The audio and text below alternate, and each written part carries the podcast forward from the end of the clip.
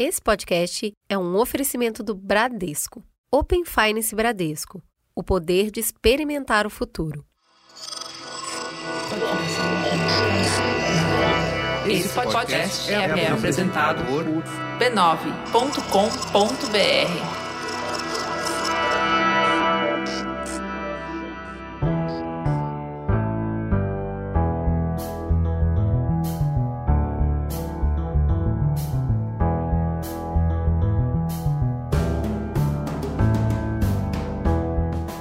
Mamileiros e mamiletes, está no ar o nosso exercício semanal de abrir o coração para vivências, experiências, olhares, perspectivas diferentes das nossas. Eu sou a Juva Lauer. Eu sou a Cris Bartz e esse é o Mamilos, o podcast que faz diálogos de peito aberto.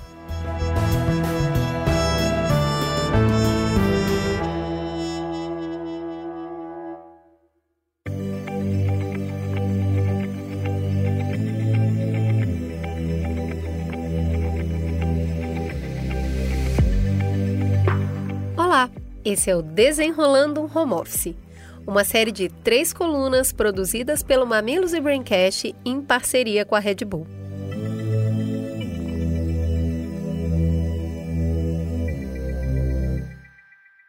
Chegamos ao fim da nossa jornada sobre produtividade e pandemia com a Michelle Sanders, coordenadora do bloco, a unidade da escola Perestroika.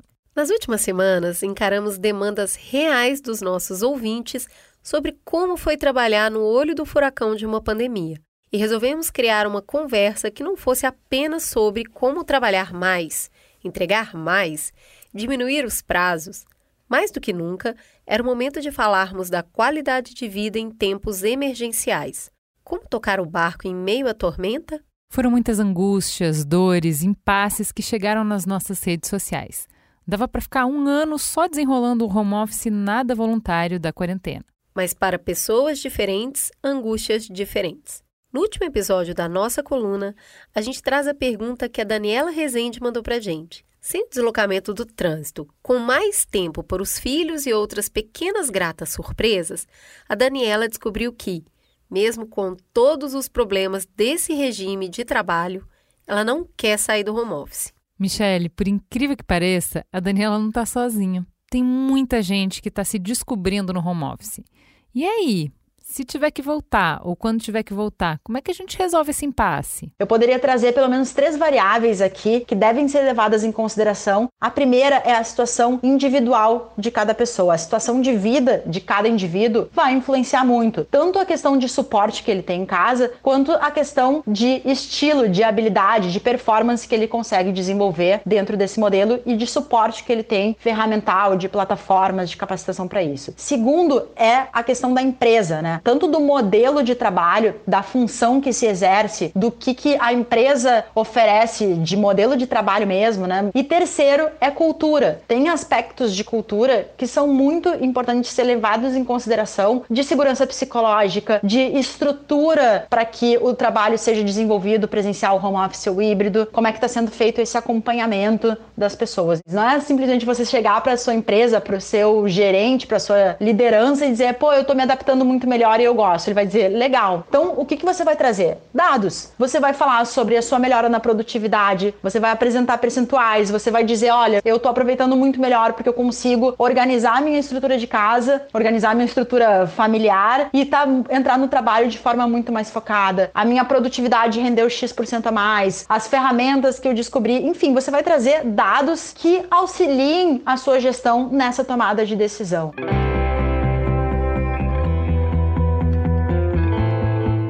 Percebeu o X do problema?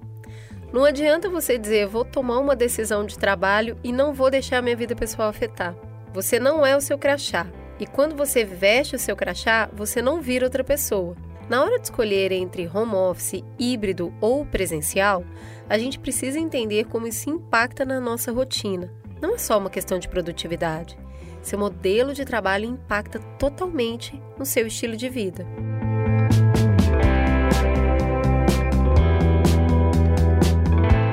Juliana, acabamos de falar de trampo. Eu quero saber como é que tá o seu trabalho hoje. Sabe quando parece que você faz um monte de coisa e no fim do dia não fez nada? Reunião para cá, apresentação para lá, banco de um lado, conversa não programada de outro, e quando a gente vai ver já foi o dia e o que estava na listinha ficou para trás? Pois é, a casa virou o escritório, o escritório virou casa. Aí para tirar uma hora pro almoço, tem meia hora antes para preparar ingrediente, meia hora para cozinhar, meia hora para pôr a mesa, ou seja, tem muita coisa para fazer. Será que daria para metade vida, metade trabalho? Olha, a Red Bull garante que dá. E ela propõe que quem duvida faça o teste. Dia 25 de junho, pode anotar, é o Dia Nacional do Meio Período. Pois é, a proposta é a gente trabalhar menos horas com mais foco e mais resultado. Para você ter tempo para também cuidar das suas coisas e, claro, sem deixar de trabalhar. A gente até entende que pode parecer impossível, um sonho distante, mas a importância da jornada, por mais difícil que seja, não é a linha de chegada, é sempre a travessia. Para a gente construir um trabalho e uma vida diferente, a gente precisa primeiro expandir o nosso olhar. É questão de elencar prioridades, negociar prazos e rotinas e, claro, abrir muito diálogo de peito aberto. É uma proposta de um dia para testar um, um, jeito novo de trabalhar. Mas vai que a gente gosta, né? Então acessa www.redbull.com barra meio período e entenda mais dessa proposta. Vai levando essa conversa para o seu chefe, para sua equipe, para o seu RH. Red Bull te dá asas e agora também quer te dar tempo para voar. E quem aderir ao movimento concorre a um ano de Red Bull, um para cada dia útil de trabalho, para aumentar o seu foco e curtir a produtividade.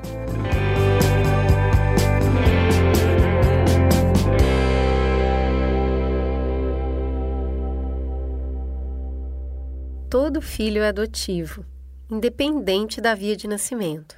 Adotar é escolher estabelecer laços eternos de afetos com uma pessoa. Existem pais que nunca se vinculam aos filhos. Esses geraram, mas não adotaram. E existem pais que, mesmo não gerando, adotam seus filhos. É sobre esses que vamos falar hoje. A gente vai se debruçar na construção de vínculos de famílias formadas a partir do processo legal de adoção.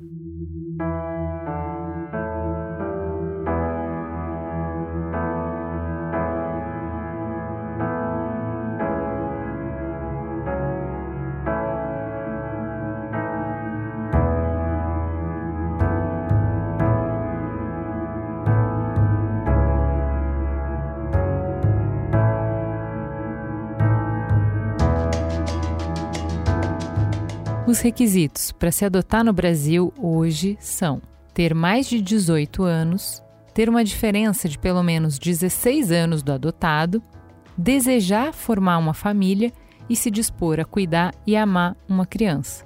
Só isso. Simples assim. Mas e se eu for solteiro? Não importa. E se eu tiver só união estável? Não importa. E se for uma união homoafetiva? Não importa.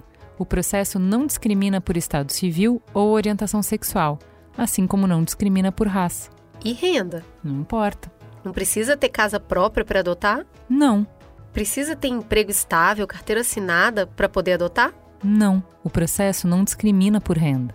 Para entender como acontece esse processo legal no Brasil, a gente convidou a doutora Dora Martins, que foi juíza da Vara da Infância e Juventude de São Paulo. Sobre o processo de adoção, existem muitos mitos, muitas informações falsas e muitas pessoas têm a sensação que é um caminho muito longo, muito espinhoso, muito difícil. Mas não é assim, não é verdade isso. O processo existe dentro do Poder Judiciário nas varas da infância e juventude porque ele é muito importante como um instrumento de garantia dos direitos das crianças.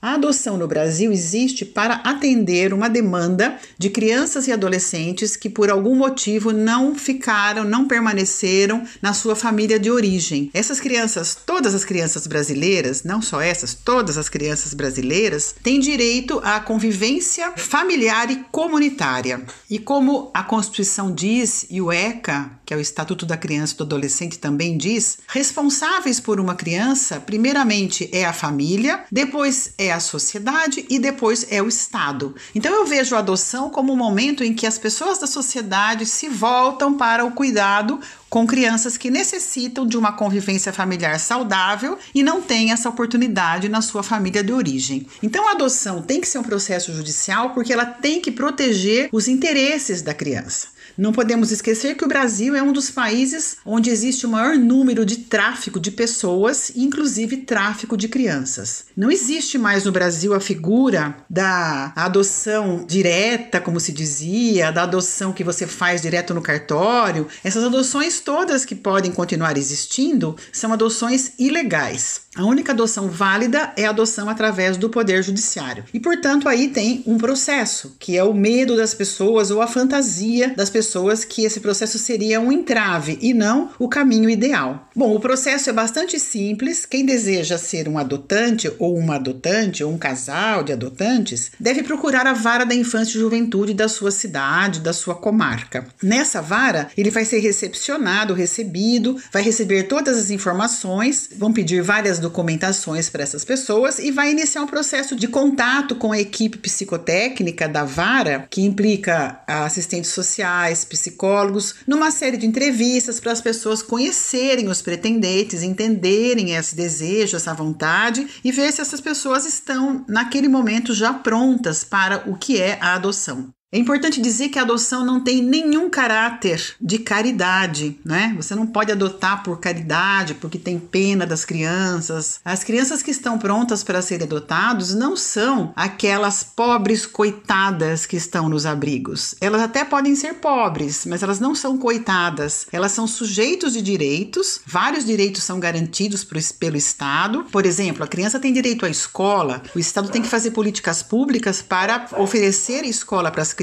E quando a criança não tem família, o Estado tem que promover uma ação para encontrar família para essa criança. E isso se faz através da adoção. Então o processo vai ter início com esses momentos de encontros da pessoa com o professor psicotécnico, até que concluído esse, essa avaliação, ele recebe uma sentença, o juiz profere uma sentença na qual ele diz que essa pessoa está apta para adotar e vai colocar os dados dessa pessoa no Cadastro Nacional de Adoção. É importante dizer que durante esse processo, penso eu que a questão mais fundamental dessa preparação das pessoas que vão adotar é elas terem consciência de quem são as crianças que estão prontas para serem adotadas. Porque há que haver uma coerência. Eu quero um filho, se eu chegar para o judiciário e disser eu quero um filho, não me importa o sexo, não me importa a idade, não me importa a cor, essa pessoa vai, eu receberia esse filho muito rápido, porque a maioria das crianças que estão nas instituições de acolhimento, que a gente costuma chamar de abrigo, são crianças na faixa acima dos 7, 8 anos, são crianças não brancas e algumas crianças têm alguns problemas problemas emocionais, como qualquer criança tem ou, ou deveria ter quando está exposta a uma situação de estresse emocional aguardando uma família, né? Nós todos podemos imaginar se colocar no lugar de uma criança de 5 anos que quer muito uma família e não tem essa família. Enquanto essa criança espera, obviamente ela tem uma sensação de sofrimento emocional. Então, aquela pessoa que fantasiosamente imagina um filho absolutamente perfeito, esse filho só existe na cabeça dessa pessoa. Então, esse momento preparatório do processo, que muita gente acha que é muito complicado, na verdade é um momento de consolidação do desejo das pessoas, o entendimento do desafio que é a adoção e a assunção de uma extrema responsabilidade diante do ato que vai se praticar, que é adotar um filho, trazer para a família mais um elemento que vai constituir essa família para sempre. Encerrada essa fase com a sentença do juiz, colocados os dados do pretendente ou dos pretendentes no Cadastro Nacional de Adoção, esse casal ou essa pessoa interessada, agora já pretendente aprovado, passa a aguardar o encontro da criança que ele traçou os dados durante a fase do acompanhamento inicial. Quando você frequenta esses cursos que o tribunal dá, as avaliações com os psicólogos, com assistentes sociais, você é convidado a preencher uma ficha, que é uma ficha um pouco desafiadora, porque eu lembro que uma pessoa que fica grávida e vai ter esse filho, ela pode imaginar como essa criança será, ela torce que a criança seja saudável, que a criança seja bonitinha, que a criança tenha o narizinho da avó, o olhinho do pai pai, ela só torce, ela só deseja, ela não tem como ter certeza como será essa criança. Agora, quem vai adotar tem um grande desafio. Vai ter que se enfrentar, né? Enfrentar a si mesmo e dizer qual era o filho que eu desejo, qual a idade desse filho que eu quero. Eu aceito um filho negro? Eu aceito uma criança de 7, 8 anos já em idade escolar? Ou eu quero mesmo um bebê para limpar fraldas, para ver o chorinho. Cada pessoa tem um desejo e ela vai ter que reconhecer esse desejo e colocar no papel. E é um desafio, eu acho, porque você, obviamente, a hora que você faz uma escolha, você faz uma exclusão, né? Então, quando você diz eu quero criança branca, você está excluindo as crianças negras. Quando você pede uma criança saudável, você está excluindo crianças que podem ter algum probleminha. E quando você escolhe uma criança, você pode estar excluindo grupos de irmãos que aguardam ansiosamente também por uma família. Então é um processo psicológico um pouco desgastante, mas ele é muito importante porque é isso que vai traçar a escolha depois da criança. Na verdade, o Cadastro Nacional de Adoção vai cruzar os dados dos pretendentes com as crianças existentes e ver se há uma combinação, né? Há um match, como se diz, né? E quanto mais exigências são feitas a respeito do perfil dessa criança, mais, é, digamos assim, difícil fica esse encontro se dar. Porque se a pessoa tem muitas exigências, ela vai restringir a escolha dela. Ela vai ficar dependente de aparecer uma criança com aqueles traços. Infelizmente, no Brasil, nós ainda temos uma busca muito grande por bebês recém-nascidos, brancos, criança que não tenha histórico nenhum de mãe ou pai com vivência de drogadição. Então, são crianças assim que quase existem mais na imaginação de quem quer adotar do que na realidade brasileira. Quanto mais o pretendente ou a pretendente for aberto na sua escolha,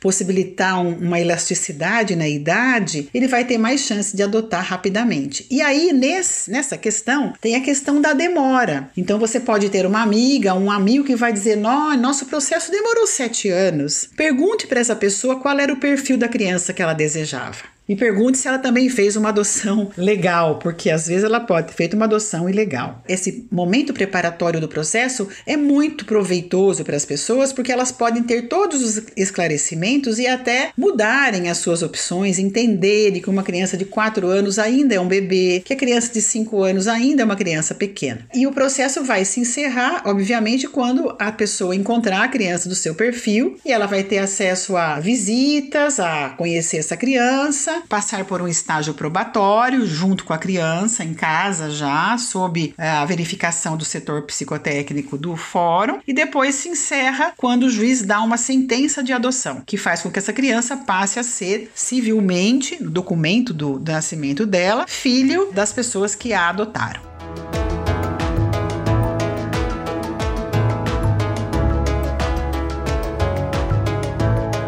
No mês de orgulho LGBTQIA, voltamos ao tema de adoção que falamos no episódio 70 do Mamilos para mergulhar na história de constituição de três famílias, com seus temperos únicos, mas que soam tão próximos da gente porque tem som, tem gosto, tem cheiro de casa, de colo.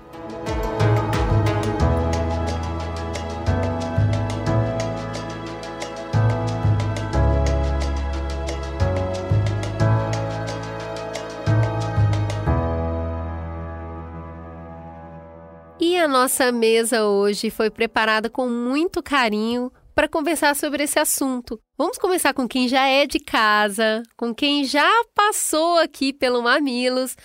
Mariana Moradas, minha amiga Mari, por favor, se apresente para os nossos ouvintes. Quem é você na fila do pão? Olha, que honra enorme estar aqui hoje. Bom, eu sou a Mari, eu sou educadora Feldenkrais de formação, eu sou doula de parto, sou filha via adoção e junto com a Maíra Aiello, nós sou co-idealizadora do Instituto Doulas de Adoção Brasil. E é uma honra enorme estar aqui conversando com vocês hoje. Ai, que delícia! Vocês podem seguir a Mari no arroba Mari Moradas lá no Instagram. O que, que quer dizer educadora Feldenkrais? Ele é um método que ele trabalha com educação somática, com autoimagem e movimento. Então eu acabei indo para o universo de nascimento depois que eu já trabalhava com essa questão de neurociência, neuroplasticidade, como que a gente pode se movimentar com mais conforto e com mais prazer. E aí comecei trabalhando com gestantes e foi um, um, um link puxando o outro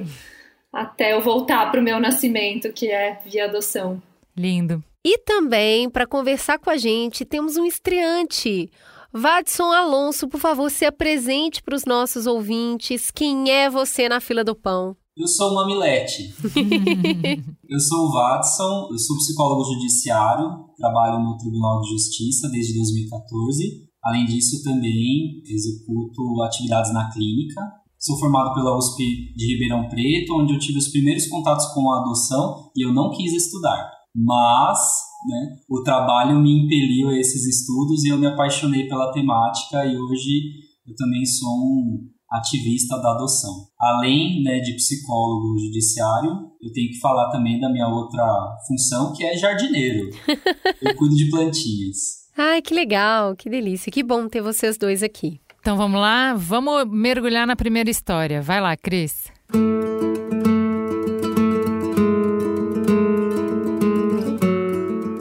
Meu nome é Beto, eu sou casado com o Eric e juntos nós somos os pais da Stephanie, que a gente chama carinhosamente de Teté. A Teté tem três anos e meio e nós somos os pais dela desde que ela tinha seis meses. A nossa bebê chegou até nós por meio da adoção. Parece até uma história super bonita e fácil de ser contada, né? Mas até chegar nesse ponto, muita coisa aconteceu. Eu venho de uma família super tradicional e o Eric também e ambos de famílias muito humildes, apenas com referências heteronormativas. No começo de 2008, a gente se conheceu numa balada. O Eric tinha acabado de terminar um relacionamento de três anos, uma relação bem difícil. Eu também tinha saído de um namoro, tinha ali uns seis meses. A gente estava muito descrente da vida e da potência de um relacionamento. No dia que nos conhecemos, ficamos a noite inteira juntos. E no meio dessa noite, comentamos sobre uma vontade que a gente tinha de sermos pais por adoção. Era uma vontade que os dois já carregavam antes mesmo daquele primeiro encontro. Então a gente falou assim, brincando: vamos casar e vamos ser pais juntos? De alguma forma, ali a gente predestinou o nosso futuro. Em 2008, casais homoafetivos ainda não podiam adotar. Era uma época que nem as pessoas que se declaravam homossexuais podiam adotar. A gente estava super no começo de namoro, mas já muito interessado pelo tema de adoção, mesmo sabendo que aquilo não era possível para a gente. Mas aí começamos a pesquisar sobre adoção e nas primeiras pesquisas sobre casais homoafetivos que queriam ter filhos, a gente ficou sabendo de casos de adoção que aconteciam ali dentro da ilegalidade mesmo. Funcionava assim: geralmente só um dos pais adotava, os psicólogos e juristas orientavam que, quando existisse duas figuras similares, os dois não assumissem o mesmo papel. Então, um era o pai e o outro era o padrinho. Um era o pai e o outro era o tio. E quando eram duas mães, era do mesmo jeito. E essa situação, ela dava um desgosto. A gente se olhava e falava assim: bom, esse é o formato que tem que ser. Então tá, quem vai ser o pai e quem vai ser o padrinho? E a gente não conseguia responder essa pergunta. Em 2012, as coisas mudaram e passou a ser permitido que casais homoafetivos firmassem uma união estável. Então, fizemos a nossa e já compramos o nosso primeiro apartamento na planta. Com as coisas se ajeitando, a vontade de ser pai foi ficando um pouco mais forte a cada dia dentro de nós. Numa viagem ao Rio, sentamos na beira da praia e aí a gente viu um casal homoafetivo com uma criança. Na hora, a gente entendeu que eles eram estrangeiros, que era possível uma família com dois pais. E, cara, a gente ficou tão emocionado com aquilo. Naquele momento, nós soubemos que seríamos pais. Em algum momento ia acontecer. Um tempo se passou, o nosso apartamento comprado na planta ficou pronto e em 2015, a ministra Carmen Lúcia promulgou uma lei que permitia a habilitação de casais homoafetivos no processo de adoção tudo estava se tornando real. Depois de mais umas férias no Rio, eu disse para o Eric que eu não aguentava mais, que eu precisava ser pai. O Eric também queria. E aí, no dia 24 de janeiro de 2016, entregamos a documentação no fórum para dar início ao nosso processo. No dito ato da entrega da papelada, soubemos que o período de habilitação ele podia demorar entre seis meses, um ano. Eu achei uma eternidade um ano esperando? Nesse período, eu cogitei até em desistir e tentar uma barriga de aluguel fora do Brasil. Mas a gente nem tinha dinheiro para isso e também o Eric acabou me convencendo que isso não fazia sentido. Daí, no dia 24 de fevereiro de 2017, exatamente um ano depois do processo de habilitação, recebemos uma ligação da psicóloga do nosso processo, dizendo que a gente estava habilitado e estava cadastrado. Naquela época se chamava Cadastro Nacional de Adoção. Hoje já é Sistema Nacional de Adoção. Eu combinei com o Eric que a cada três meses a gente ligaria no fórum para saber como é que estava rolando ali o processo. Uma vez eu ligava, a outra o Eric ligava. No começo de junho de 2018, eu liguei no fórum e aí a psicóloga jogou um balde de água fria na gente. Ela disse que não precisava ficar ligando, não, que ainda ia demorar porque a gente estava habilitado há pouco tempo. Eu não sei bem o motivo, mas na hora eu não desanimei, não. E foi aí que uma semana depois eu estava no trabalho e recebi uma ligação do Tribunal de Justiça. Era para gente ir até o fórum, porque tinha uma criança para gente conhecer. Chegamos lá, conhecemos a história da nossa filha e 13 dias depois, durante a aproximação, ela veio para nossa casa. Na audiência, a juíza pegou a Teté no colo e falou: E aí, Stephanie? Vai querer ser filha desses dois pais chatos? A Teté olhou bem para a gente e começou a chorar pedindo colo. A juíza disse: Bom, acho que a resposta foi dada. Eu vou assinar a sentença. Foi nesse momento que a gente se tornou realmente os pais da Stephanie.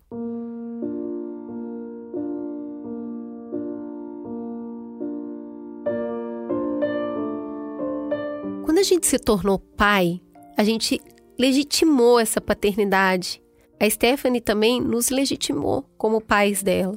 Mas tinha um grande desafio depois, que era a sociedade nos legitimar como os pais, né? E isso em todas as camadas da sociedade, desde as pessoas mais distantes até as mais próximas, como as nossas mães, as nossas irmãs. Foi bem difícil. As pessoas pensavam que dois homens não conseguiam promover todos os cuidados para uma criança, ainda mais uma menina. E a gente precisava o tempo todo endossar: ó, oh, obrigada, mas a gente consegue dar banho. Não precisa ajudar, a gente consegue trocar a fralda. A gente sabia o que precisava ser feito em relação à higiene, ao cuidado. Por Deus, era nossa filha. A Vara da Infância fez um acompanhamento com a gente por quatro meses, com entrevistas e tudo mais, e estava tudo correndo bem. Um tempo depois, aconteceu um fato que se tornou um divisor de águas na nossa autoaceitação como pais dentro da família homoafetiva. A gente estava num shopping em São Paulo, o Eric entrou numa loja, estava super cheia, e a Stephanie precisava trocar a fralda e também mamar. Então eu decidi deixar o Eric lá na loja e fui com a Teté no espaço família do shopping. Chegando lá, vi que era um lugar super bonito, aconchegante eu perguntei para a recepcionista onde é que eu podia amamentar a minha filha. Ela respondeu que ali tinha um espaço de amamentação, mas que as mulheres ficavam constrangidas quando tinha um homem lá. E ela me mandou para um outro lugar, um lugar que esquentavam as papinhas. De cara, foi tudo muito confuso para mim. Eu nem percebi isso como uma forma de preconceito. Então fui caminhando para chegar num local de esquentar papinha e passei em frente desse espaço de amamentação. Era uma sala linda poltrona, meia luz, um cheirinho de talco no ar, tinha até musiquinha no fundo. Já a salinha das papinhas, bom, tinha um cheiro super forte, sabe? Um cheiro de marmita. Eu fui até a pia esquentar a mamadeira dela e estava suja, tinha resto de comida. Eu tive que sentar num banco super desconfortável. A Stephanie já tinha sete meses, ela pesava uns oito quilos na época. E foi ali, no meio desse total descaso, que eu dei a mamadeira para minha filha. Enquanto eu amamentava, eu tive uma crise de choro. Eu ficava lembrando daquela sala linda, adequada, e eu pensava: mas a minha filha tem direito a ser amamentada num espaço bonito. Eu saí daquela sala insalubre, eu dei um barraco no shopping. As pessoas simplesmente entravam num espaço que é dito espaço família e não precisavam se explicar. A gente também queria isso. A gente também quer ser visto como família. A gente sempre teve muita facilidade em tratar essas questões com a Stephanie. Quando a Teté entrou na fase da oralidade, ela me chamava de papai e o Eric de papá. Isso nunca foi uma questão para ela, mas em determinado momento, já com dois anos e pouco, a Teté começou a pedir para me chamar de mamãe. Na primeira vez que isso aconteceu, foi muito difícil. E eu falei para ela: Eu não sou sua mãe, filha, eu sou seu pai. Na hora, o meu marido falou: Beto, calma. Ela tem o tempo dela. Eu acabei levando isso para terapia. Eu sei que eu preciso respeitar isso nela, afinal, olha as referências que ela tem. Nos desenhos, nos livros, nas histórias que ela lê, que ela ouve, que a gente mesmo lê para ela, tudo só tem a referência de papai e mamãe. E assim, trilhamos também esse caminho. De vez em quando, a Tete ainda fala: Eu posso te chamar de mamãe? E eu falo: Pode, filha. Você pode me chamar do que você quiser. Quando ela está em momentos mais chorosos, ela vem, me abraça, fala mamãe. E hoje, isso é uma coisa que não me invade com tantos estranhamentos como já aconteceu no passado. Em maio agora, rolou algo na escola que foi bem triste pra gente. Fizeram um presente de Dia das Mães. Um kit, aqueles de comer pipoca no sofá, sabe? Que tem uma bandejinha, um lugar para encaixar o copo. Todas as crianças receberam um kit escrito Mamãe. No dia seguinte da entrega da escola, a diretora mandou uma mensagem. Olha, nesse kit da Stephanie, eu não resisti e gravei o nome dela ao invés de mamãe. Só que todas as crianças receberam um kit escrito mamãe, mas o da minha filha veio com o nome dela. Nem eu, nem o Eric curtimos a ideia. Chegou a hora de buscar a Teté na escola e supostamente ela teria que entregar o presente para nós. Mas ela estava bem desconfortável. Já em casa, a Teté pediu para ir até a casa da minha irmã, que mora no mesmo condomínio que a gente, para mostrar o presente. A minha mãe também estava lá e perguntou: Teté, que presente é esse? Ela foi para perto da avó e falou assim, bem baixinho: É presente para mamãe, mas é meu. A nossa filha não ficou bem com aquele presente, tanto que naquela noite ela teve um febrão e foi totalmente emocional. A escola tentou ser inclusiva e acabou excluindo a nossa filha, a única que teve um presente diferente, enquanto todas ganharam um presente escrito mamãe para entregar para alguém. A nossa filha, Teté, teve a dela com o próprio nome, como se, ao não ter mãe, ela tivesse que fazer todo esse caminho sozinha. Isso doeu na gente e doeu nela. Na vida da Teté existe uma figura de afeto que somos eu e o Eric. A gente sempre disse que se houvesse comemoração do Dia das Mães na escola, a gente deixaria ela escolher o que fazer. Se tivesse algum presente, ela poderia trazer e fazer o que quisesse com ele. Ela poderia dar para um de nós, poderia dar para a avó, para a tia. Mas de repente a escola entendeu que era preferível que ela tomasse essa decisão em vez de nos consultar ou de fazer isso de maneira inclusiva e participativa. A gente percebe que muitas vezes as figuras femininas ao nosso redor, das mais próximas às mais distantes, desde as familiares até o serviço que a gente contrata, tipo pediatra, professoras, assim uma necessidade de tomar decisões de afeto como se a gente não fosse capaz de tomar. Isso fica muito claro quando muitas vezes a gente não é respeitado nesse lugar de distribuição do afeto, de alguém que ama, que vai entregar esse cuidado.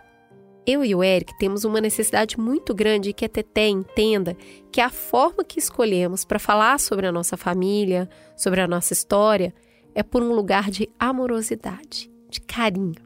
Eu acho que a gente pode desbravar o mundo usando essa linguagem tão universal que é o amor. E o caminho que nós escolhemos foi esse.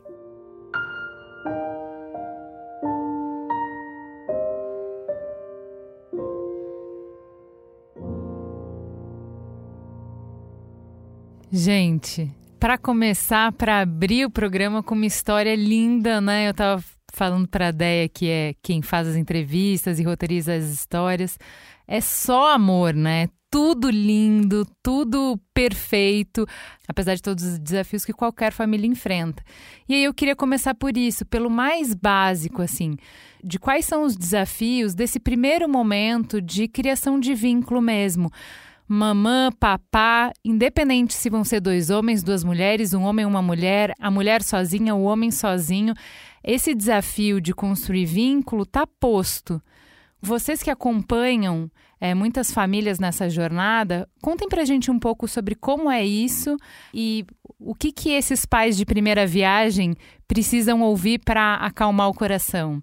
Olha, que história, né? E é uma questão que a gente recebe muito e é sempre um convite, é, o que a gente faz é primeiro dar esse apoio emocional para esse adulto que cuida, né, quem está ali naquele papel, que esse laço afetivo do mamãe, do papai, ele vai ser construído dia a dia e aos poucos. E o que é muito importante a gente levar em consideração na adoção é que ela é sim e pode ser a forma mais consciente de você se tornar pai e mãe. Porque na adoção legal, segura e para sempre, via judiciário, via ECA, não existe, né?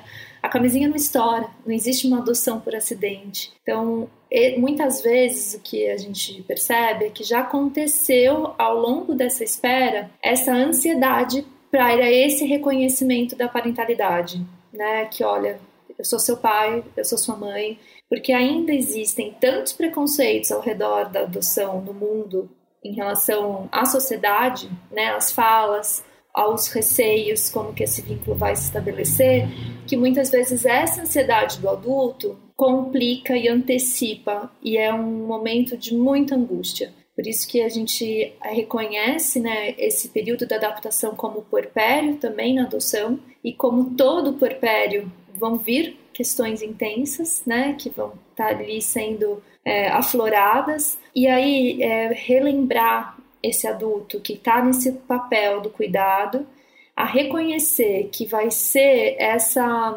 esse convite à presença é onde esse vínculo vai acontecer. Vai ser na troca de olhar, vai ser no cuidado diário, né? Seja nos, na, na troca da fralda, na troca da roupa, no carinho, no afeto, dia a dia. E aí a gente também tem que trazer que no, no momento em que a adoção acontece, que esse é, existe uma ambivalência de sentimentos entre os adotantes e os adotados né? Porque a gente está muito feliz que o filho finalmente chegou, que você passou aquele tempo da espera, que você deseja muito vivenciar essa experiência. E a criança e o adolescente, no momento onde a adoção acontece, ele também vivencia um lugar de um luto muito profundo, porque é, é o reconhecimento daquela ruptura com a família de origem.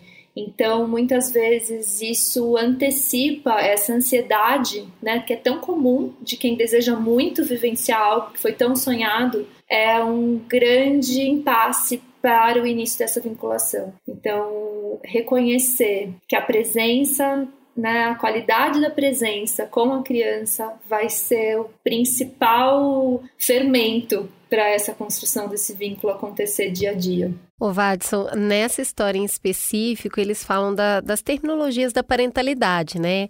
O papá, a mamãe. E na minha experiência, eu lembro que a, a Tata falava muito pouco, mas todo mundo ela chamava de tia.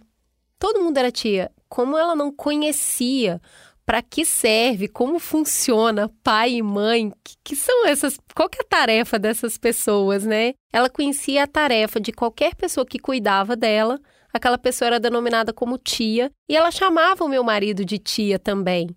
Então isso me chamou bastante atenção nessa história, porque a criança, principalmente ela tão pequenininha, ela não tem muito essa questão de gênero, né? Ela não olha para o homem como homem, a mulher como mulher, mas ela conhece as terminologias porque outras pessoas estão falando. Então eu queria que você falasse um pouquinho disso, porque no caso específico da criação de vínculo para um casal homoafetivo, eu acho que essa questão dos termos, elas de... é um pontinho a mais de insegurança, sabe? Vai, vai aí uma cerejinha nas suas preocupações, é, até para entender, eles falam, né, que tem esse processo, vamos esperar o tempo dela, mas tem o tempo da gente também, que é um tempo de desejo de reconhecimento. Como é que você vê isso? Pegando o gancho ali, né, do que a Mari falou, o que eu falo sempre para os nossos pretendentes é a ansiedade inimiga da adoção. então, é, a primeira coisa é você dar continência à sua pressa, adulto. Veja bem, adulto. né? É, acolha a sua pressa, tenha calma com a sua pressa, porque é, essa construção ela não termina, na verdade, nem no estágio de convivência do judiciário, né? Ela, ela é uma construção que ela vai, ela vai prosseguir para sempre. É, naquele momento ali, né, que os casais estão mais afoitos, eles estão inseguros, é, a dica que a gente dá é de aproveitar o momento. Por quê? É, você está numa experiência totalmente única e inovadora na sua vida, que é estar se tornando pai, estar se tornando mãe. né? Você e seu companheiro, sua companheira ou você sozinho. E você tá né, numa usina de aprendizagens, porque é tudo muito novo. Então, tenha calma, né? E aproveite aqueles momentos, aproveite os ensinamentos que a criança está dando para você, né? Que o contexto todo está te ensinando. No caso que a gente ouviu dos rapazes, é muito para colorir, né? Toda, todo esse cenário que envolve as famílias adotivas, é, porque eles começaram a, a aprender não só, né? A, os cuidados básicos com sua bebezinha, mas também a compreender todo o contexto social que eles estavam inseridos, né? Que é uma coisa muito mais complexa. Eles não estavam só aprendendo a cuidar, mas também aprendendo a ser socialmente pais. É, então são aprendizagens é, complexas e, e, a questão é aproveite, né? Aproveite e sim, vá atrás de ajuda, porque lidar com tudo sozinho é também aumentar a ansiedade, né? Se sentir desamparado te faz ficar ansioso. E é extremamente importante né, ter uma, um acompanhamento, acho que primeiramente dos grupos de apoio à adoção. É, agora, né, a gente está com os serviços das doulas também, é importante pensar nesse serviço. É, e também nós, do judiciário, a gente está cada vez mais é, se esforçando para se despir do papel de avaliadores inquisidores, né? é, para estar no papel de acompanhantes, porque a gente quer, na verdade, que todas as, todas as adoções deem certo. A gente quer o sucesso das famílias, a gente não quer é, condenar ninguém, né? Ou então né, é, presenciar uma catástrofe que são as devoluções, né? A gente não quer isso, a gente quer que todo mundo fique feliz. Muito bom você falar isso, porque esses processos de acompanhamento, né, do fórum, ao mesmo tempo que você sabe que aquela profissional tá ali para ver se aquela família está se formando, ela é a pessoa que mais conhece de adoção. E aí dá vontade de perguntar algumas coisas, contar alguns medos, mas aí você fica, meu Deus, ela vai descobrir que eu sou uma farsa. Ela vai descobrir que eu tô insegura. Ela vai descobrir que eu não sei fazer esses negócios direito e aí ela vai tirar o meu bebê de mim. Ela vai, ela vai me avaliar mal. E aí vão vir aqui. Porque mãe, né, gente? Mãe, pai, é aquele processo eterno que você acha que você não está fazendo o que você deveria fazer. Só que naquele momento, bem no início da maternagem, da parentalidade, você nem sabe que, na verdade, isso é um estado eterno. Então, eu acho muito bonito você fazer esse convite para as pessoas olharem o corpo técnico que está acompanhando o processo de adoção como alguém que você pode pedir ajuda que você pode dizer que você está com dificuldade, com medo, com insegurança, porque nesse momento, hoje tendo um filho biológico e um adotivo, eu consigo perceber a similaridade entre os dois medos, porque eles existem independente da forma como o filho chega, né? Então eu acho que esse convite está colocado e ele é fundamental. Obrigada por esse comentário, Vads. A gente ainda tem mais duas histórias para contar para vocês, mas antes, um breve intervalo. Fica com a gente.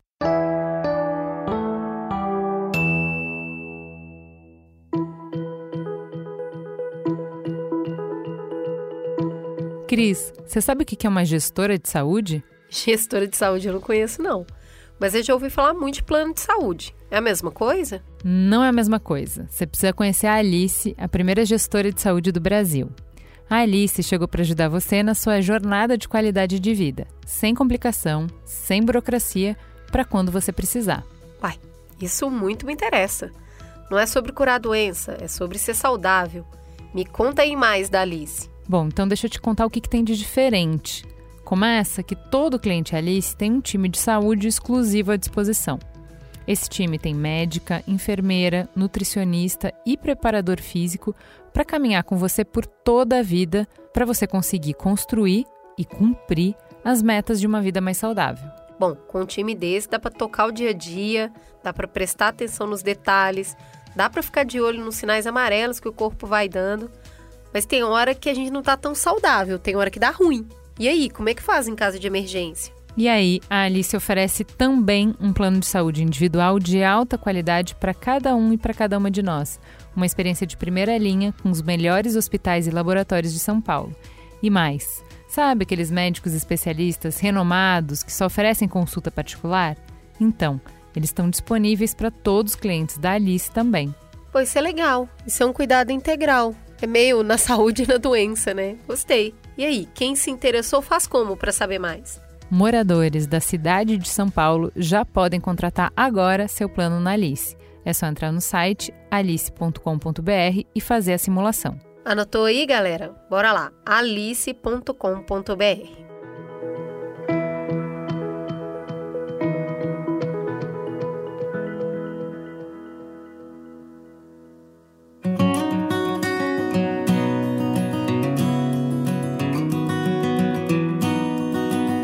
Oi, mamileiros, meu nome é Paula, eu tenho 36 anos e sou casada com a Renata. A gente está junto há 5 anos e desde o início do nosso relacionamento, a gente viu na adoção uma possibilidade para nossa família. Durante esse relacionamento, a gente foi amadurecendo a ideia de gerar ou não filhos e decidimos não gerar. A adoção era mais a nossa cara, era mais coerente com o que a gente acredita. Adotar seria a melhor forma de sermos mães. Em 2019, a gente decidiu iniciar esse processo de adoção. Então a gente foi até o fórum da nossa cidade e, pelas nossas pesquisas, a gente já imaginava que ia demorar, sei lá, uns dois anos para sair a habilitação. Porém, para nossa surpresa, o processo burocrático de adoção foi super rápido e eficiente. A gente já tinha a clareza de que as nossas crianças, os nossos filhos, poderiam ser crianças maiores. A nossa visão de maternidade não estava vinculada a um bebê. Inicialmente, a gente tinha pensado em até duas crianças, tipo uma criança com um irmão. E aí, ao longo do processo, das entrevistas com as psicólogas e assistentes sociais, a gente foi abrindo um pouco mais a cabeça. Será que dois é o máximo? Será que a gente consegue três? E foi no meio do processo que a gente percebeu que conseguiria adotar três crianças, de preferência irmãos. Nosso atendimento foi bem fora da curva, se comparado com o que a gente vê por aí. As pessoas reclamam muito que o processo é lento. Para a gente, o processo foi rápido e incrível. A cada etapa, cada entrevista com a psicóloga e com o assistente social que cuidaram do nosso caso, a gente ia tendo mais certeza sobre o perfil de criança que a gente queria. Na nossa cabeça, a gente já estava planejando tudo para receber três crianças. Foi dito e feito. A gente teve algumas conversas no fórum, já sabendo da existência de três crianças irmãs que estavam disponíveis mas ainda sem saber quem eram, sem saber nome, idade, nada disso. No dia em que a gente foi habilitada, que foi o dia que a gente recebeu a comunicação de que a gente tinha sido aprovada e a gente estava apta para o CNA, o Cadastro Nacional de Adoção, a gente já foi conhecer os nossos filhos. O perfil das crianças era um menino de 9 anos, uma menina de 6 anos e uma pequenininha que tinha só 2 anos e 10 meses. E nessa última a gente ficou muito surpresa, porque era uma criança menor do que a gente imaginava. Mas ficamos felizes. Era um misto de nervosismo e euforia. E a gente ainda não tinha nenhum envolvimento. A gente nunca participou da educação de nenhuma criança. A gente não tem nem sobrinho. A gente não tinha crianças próximas. Nem os nossos amigos tinham filhos. Era começar a maternidade do zero mesmo. A gente restringiu pouco o nosso perfil porque a gente queria fazer dar certo, não importava quem chegasse na nossa vida. Afinal, filho é assim, né? Se fosse um filho que a gente teve, se fossem biológicos, também ia ser assim. É seu filho, você vai ter que fazer funcionar. Então a gente tinha muita clareza de que a gente ia fazer funcionar. O dia que a gente foi conhecer os nossos filhos foi um dia muito especial. A gente estava ansiosa, eu quase não dormi no dia anterior, mas foi um dia muito racional também. A gente já sabia, já tinha conversado bastante, já tinha lido muito também sobre adoção, então eu tinha certeza que não necessariamente o que acontece ali nessa primeira vez é um encontro de almas, não é um amor à primeira vista, é um amor que vai se construindo. E a nossa visita foi muito isso. A gente estava muito preocupada com o Caio, nosso filho mais velho. Ele já tinha um histórico de agressividade, de raiva, e a gente sabia disso antes de conhecer ele. Caio tinha restrições fortes com contato físico, não gostava de abraço, de beijo. A gente sabia que a nossa filha do meio se chamava Laura e que a nossa mais nova, a bebezinha, se chamava Cleo. Chegamos na instituição onde eles moravam e do corredor lá de fora a gente já enxergou os três brincando com outras crianças. Foi muito legal, foi muito doido. Eu sabia que eles iam ser nossos porque a gente tinha assumido um compromisso de que eles seriam nossos. Na fase da aproximação, a gente foi visitar eles por uns dois meses. E nessa fase, até tinham crianças que eram mais simpáticas, que eram mais apegadas, mais carinhosas mesmo com a gente. A Cleo, nossa filha mais nova, por exemplo, só gritava e falava não! Não deixava nem a gente chegar perto.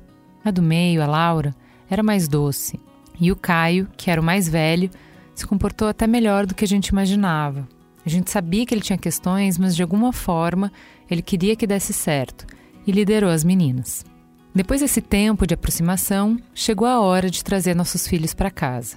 E a gente não tinha dividido essa decisão antecipadamente com a nossa família. Eles foram avisados já quando o processo estava quase finalizado. Primeiro, porque nosso processo foi rápido, né? Segundo, porque a gente sabia que nem todo mundo enxergava a adoção com bons olhos então a gente não anunciou para todo mundo que a gente ia adotar. Isso aconteceu bem quando a gente estava conhecendo as crianças. Foi só aí que a gente avisou os nossos pais. Todo mundo ficou muito preocupado. Afinal de contas, quando você fala que vai sair de zero para três filhos, parece uma grande loucura. E no fundo é uma grande loucura mesmo. É uma dessas loucuras maravilhosas da vida que, se você pensar muito, você não faz. E a intenção não é você pensar muito, é você seguir a sua intuição e o que você acha que é melhor para você. Com as crianças em casa, o trabalho começou realmente. É como se o processo de adoção fosse mesmo uma gravidez. E aí veio o choque de realidade, a chegada das crianças de verdade 24 horas por dia com a gente. Não vou mentir, as coisas foram bem desafiadoras. Na primeira noite que eles dormiram aqui em casa, a gente só conseguia ficar parada olhando para eles. Era inacreditável que, de repente, do nada, a gente tivesse três crianças grandes aqui, dormindo sob o nosso teto. Eu consegui sair de licença maternidade. Infelizmente, a legislação só permite que, em caso de adoção, uma das mães saia de licença. Então, fui eu que saí de licença maternidade. Eu consegui ficar em casa durante cinco meses com os nossos filhos. Os primeiros dias foram de muitos testes. A gente não sabia fazer nada. Mas fomos lá. Arrumamos a escola para eles e eles começaram a estudar numa escola integral. E vou te falar, a gente acreditou de verdade que ia dar conta de tudo. A gente começou nessa rotina muito louca de mães. Até que depois que eles estavam em casa, não fazia um mês, uns 20 dias, veio a pandemia. E a gente entrou em lockdown, sem escola, sem nenhuma rede de apoio próxima, sem ninguém para nos ajudar. E foi aí que a brincadeira começou.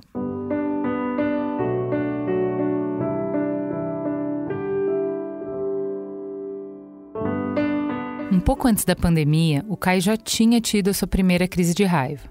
Ele é um menino incrível, sensível, mas veio com uma bagagem de uma infância de negligência, de abandono. Ele é uma criança com muitas marcas, até físicas, da vivência anterior que ele teve. Da falta de acesso à escola, da falta de acesso à saúde. Então ele tem todo um histórico que veio à tona. Ele não teve tempo de amadurecer, de desenvolver a maturidade emocional compatível com a idade dele. O Kai chegou aqui com 9 para 10 anos. Ele está hoje com 11 anos. O Caio não foi para a escola até os 8 anos de idade. Ele não tinha sequer certidão de nascimento até ser abrigado. Então, ele é uma criança que viveu muito à margem da sociedade. O Caio tinha crise de violência, quando ele ficava irritado com alguma coisa, quando alguma coisa não saía como planejado, Aí ele ficava agressivo, quebrava coisa, nos machucava, batia na gente. A gente ia tentar segurar e ele se debatia. Acabava se machucando, quebrava coisas. Essa foi, sem dúvida, a nossa pior fase como família. Lidar e entender as necessidades do Caio, saber como a gente ia lidar com tudo aquilo, foi muito desafiador. Eu fiquei desesperada auge da pandemia, não tinha mais psicólogo presencial. Demorou um tempo até a gente conseguir fazer essa adaptação para o online. A gente não tinha mais a família, minha mãe, que às vezes vinha ajudar, não estava vindo por conta do isolamento. Não tinha mais escola e era eu que estava de licença em casa o dia todo, o tempo todo, sozinha com os três. Foram meses difíceis. Eu me sentia muito culpada por não dar tanta atenção para as meninas o Caio comandava o humor da casa e cada um dos nossos filhos tinha suas próprias necessidades. A Laura, que era do meio, era uma criança também vítima de violência, uma criança muito carente, com muitas questões de autoestima. A Cleo, que chegou aqui, tinha acabado de fazer três anos, Era uma bebê ainda. Nunca tinha tido mãe, era muito carente, não dormia à noite, não dormia sozinha. Até hoje, ela não fica sozinha em nenhum cômodo da casa. Mas o caso do Caio em si era pior. Ele era uma bomba relógio, imprevisível. Eu lembro de um dia que a minha vizinha bateu aqui na porta porque achou de verdade que a gente estava batendo nele, que a gente estava maltratando. Tudo aconteceu porque o Caio queria assistir um filme de classificação 14 anos e a gente não deixou. O filme era muito violento, mas esse não nosso gerou um estresse e ele começou a gritar: Vocês estão me matando, eu odeio aqui. Não foi a primeira vez que o Caio disse que odiava a gente, que xingou a gente, que disse que ia embora. As primeiras visitas ao fórum, depois que eles vieram para casa, foram super traumáticas. As crianças iam para o fórum e se revoltavam, talvez fosse por um medo de um novo abandono. O Caio não falava nada. Ficava o tempo todo calado, batendo em alguma coisa. Ele chegou a ter uma crise dentro do fórum. E assim a gente passou um tempo de muita instabilidade. A vida virou de cabeça para baixo. Se alguém me descrevesse esse cenário antes, eu ia dizer que não ia aguentar mas a gente aprende que a gente aguenta. Até porque, durante tudo que acontecia, a nossa maior preocupação eram eles. Os nossos filhos não confiavam em nada do que a gente falava. A palavra de um adulto não tinha valor para eles. A palavra de um adulto não era verdade. Então, eles perguntavam a mesma coisa para muitas pessoas até terem certeza de que era isso mesmo. E de alguma forma também, eu acho que tinha uma idealização do que era ser adotado para eles porque eles tinham muitas expectativas que não foram cumpridas. A Laura, por exemplo, falava: Nossa, eu achei que você morava num prédio, mas você mora numa casa. Nossa, achei que a casa ia ter piscina, não tem piscina. Apesar de tudo que a gente sofreu no começo, e não foi pouco, a gente nunca pensou em desistir. A gente nunca desistiria dos nossos filhos, nem do Caio. Nunca, nunca pensamos em desistir. A gente tinha certeza que eles eram nossos filhos e filha para sempre. Dentre as milhares de coisas que aconteceram aqui, a gente foi um pouco até perdendo os apoios. Mas lembra da vizinha que eu disse que veio aqui, que queria chamar a polícia, achando que a gente estava matando o Caio? No final, ela acabou virando uma grande parceira, uma grande amiga. Quando Caio começava a gritar, ela já vinha e ajudava a acalmar ele. Quando a gente tem filho, a gente não pode ter orgulho, não, né? Então essa vizinha acabou sendo uma grande pessoa, um grande apoio. E hoje, apesar dessa revolução que aconteceu na nossa vida, a gente está bem. A gente sabe que essa é a nossa família, eles sabem que nós somos a família deles e hoje eu sinto muito a estabilidade do nosso relacionamento familiar. Hoje eles são meus e nós somos deles. Nós somos uma família.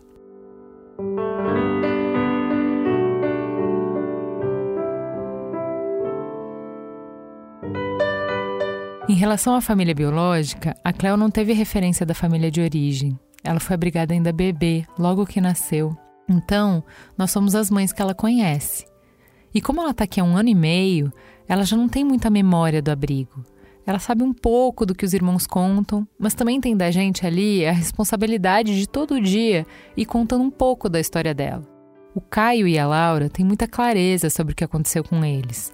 Eles lembram da família, falam muito da família. Hoje já falam de um jeito melhor, mais natural. Acho que no começo isso vinha com muita raiva. Raiva da gente, na verdade. No início, eles associavam a saída da família biológica à nossa figura. Então, quando eles estavam irritados, eles voltavam a falar: Queria mesmo era ficar com a minha mãe. Eu queria mesmo era voltar para minha família. Com o tempo, a gente foi melhorando essa relação. E hoje eles falam, contam como era a vida antes, contam de um jeito mais leve, assim, no meio de uma conversa, com contexto, sabe? Não vem mais como uma acusação. E a gente também tenta lidar de uma forma mais natural. Sempre que a gente sabe um pouquinho mais deles, a gente consegue entender eles melhor. Em algum momento, eles podem querer sim saber da família biológica. Eu acho que vai ser bom. E a gente só quer que isso aconteça quando eles tiverem maturidade. Hoje, retomar o contato com a família biológica pode ser um risco para a estabilidade emocional deles. Outra coisa que a gente aprendeu é que cada família tem sua dinâmica. Atualmente, as meninas são mais carinhosas e têm uma relação mais próxima comigo. Já o Caio é mais próximo da minha esposa. ele ainda se abre menos comigo. Mas as famílias são assim, né? Mesmo que seja uma família biológica, a gente tem mais afinidade com uns do que com outros. Eu tô aprendendo e assimilando que as dores que eu tenho hoje são dores de mãe. Dói em mim quando eu me sinto menos próxima do meu filho, mas a gente vai construindo essa afinidade e tudo bem. A gente equaliza o máximo que dá. O amor é uma decisão. O amor é uma escolha. A gente escolheu ter essa família e a relação de afeto veio aos poucos. A adoção destrói de cara o mito de que você olha para a criança e já se apaixona. As relações dentro da adoção, assim como todas as outras relações no mundo, são uma coisa que você constrói todo dia. Em nenhum momento a gente pensou em desistir, mas teve muitos momentos em que eu não soube o que fazer. O nosso processo deu certo e é maravilhoso ter os nossos filhos em casa.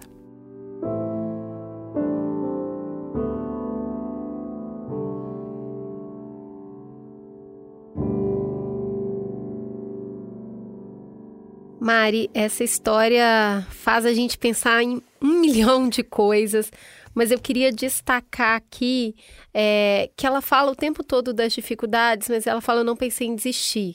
E assim, isso é uma coisa muito complexa no processo de adoção, eu sinto dessa forma, porque depois de ter um filho biológico, tinha hora que eu queria desistir dele. E isso eu podia assumir. Tinha hora que meu filho não dormia, tinha hora que eu estava muito cansada e tinha que amamentar mesmo assim. E tava tudo bem eu falar, eu não aguento mais essa criança. E aí eu podia virar pra, pra Juliana, virar pro meu pro AG e falar: tira esse menino de perto de mim que eu não aguento mais ele. Eu tô cansada. Só que eu nunca me permiti falar isso da Tatá. Eu nunca me permiti falar, eu não tô dando conta dela, eu não quero mais, eu tô com muita raiva agora.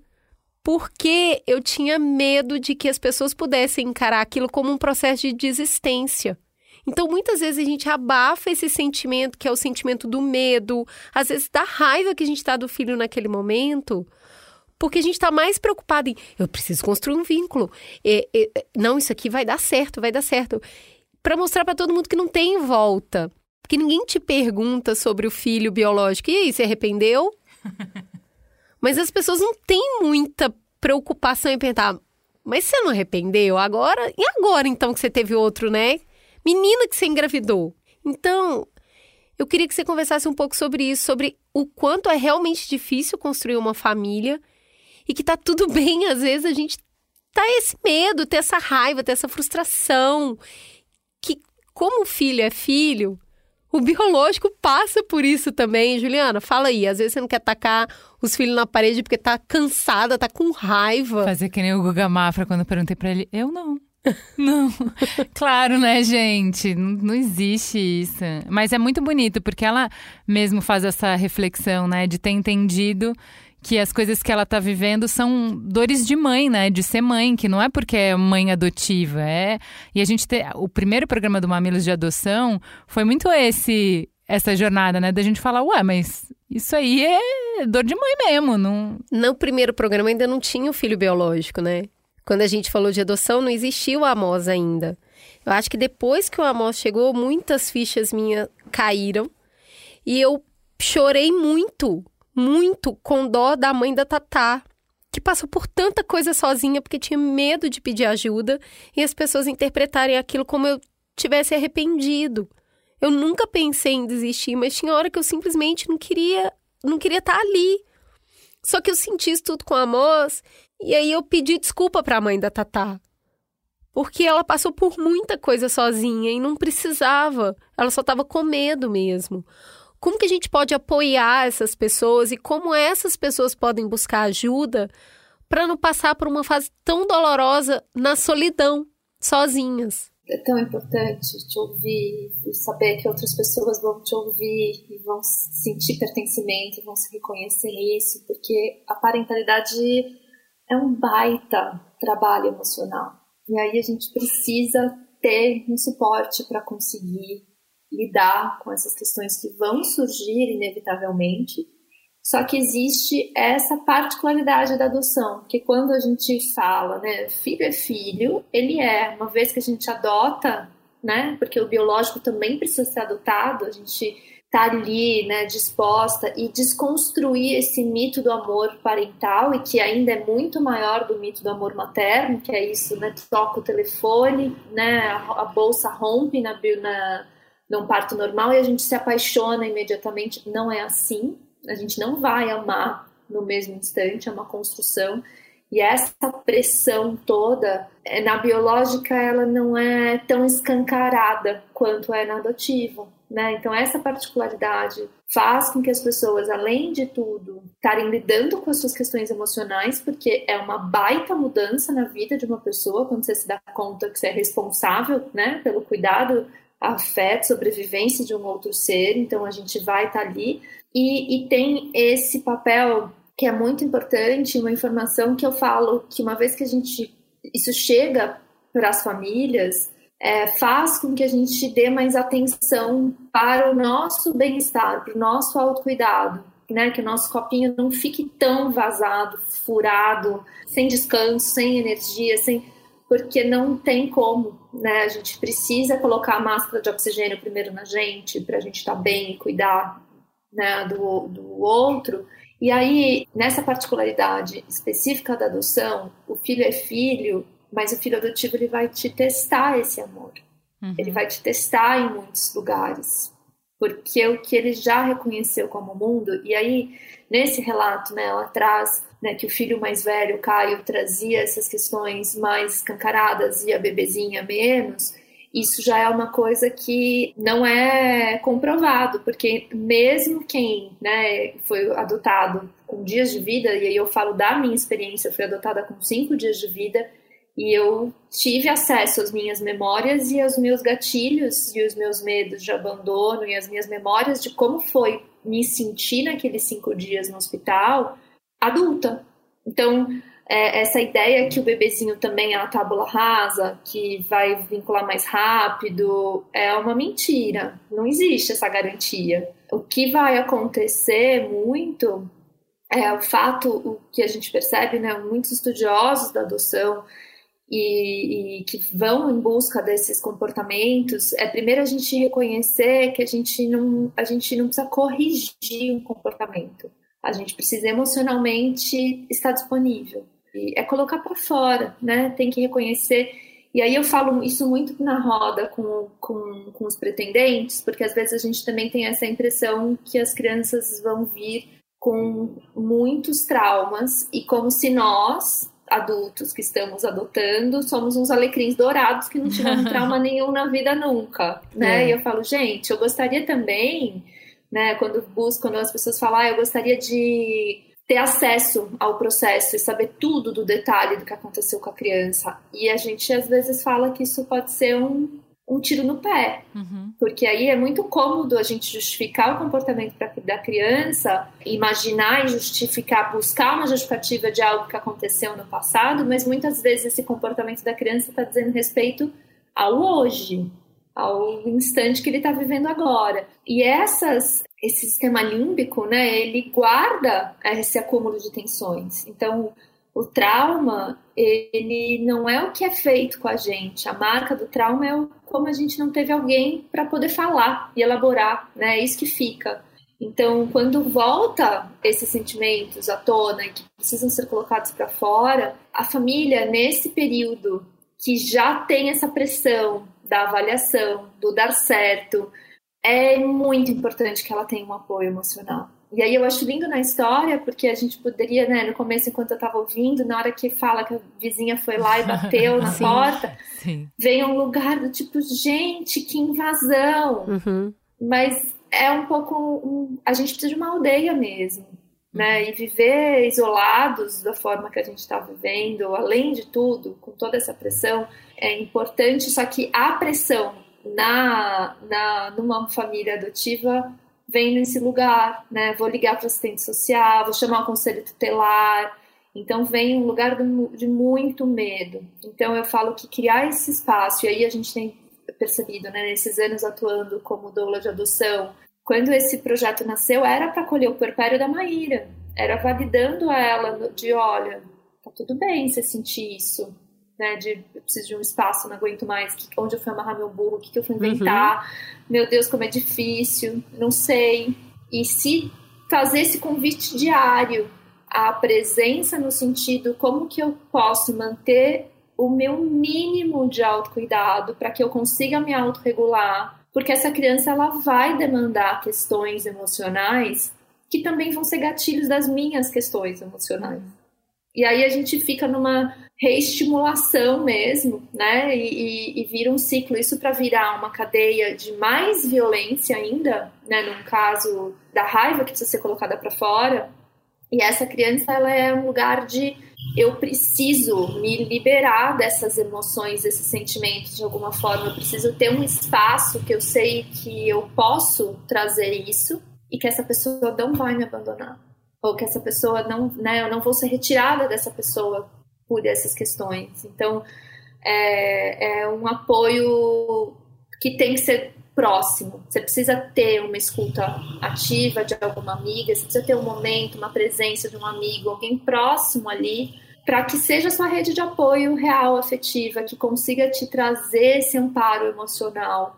Porque não é bolinho. E aí, quando eu falo não é bolinho, não é fácil, não tem receita de de, né, não é, não tem fórmula mágica, é em toda a parentalidade. Só que não é bolinho ainda mais em relação à adoção, porque a sociedade não está preparada para lidar com isso. Os estigmas ainda são muito grandes, os preconceitos ainda são muito intensos.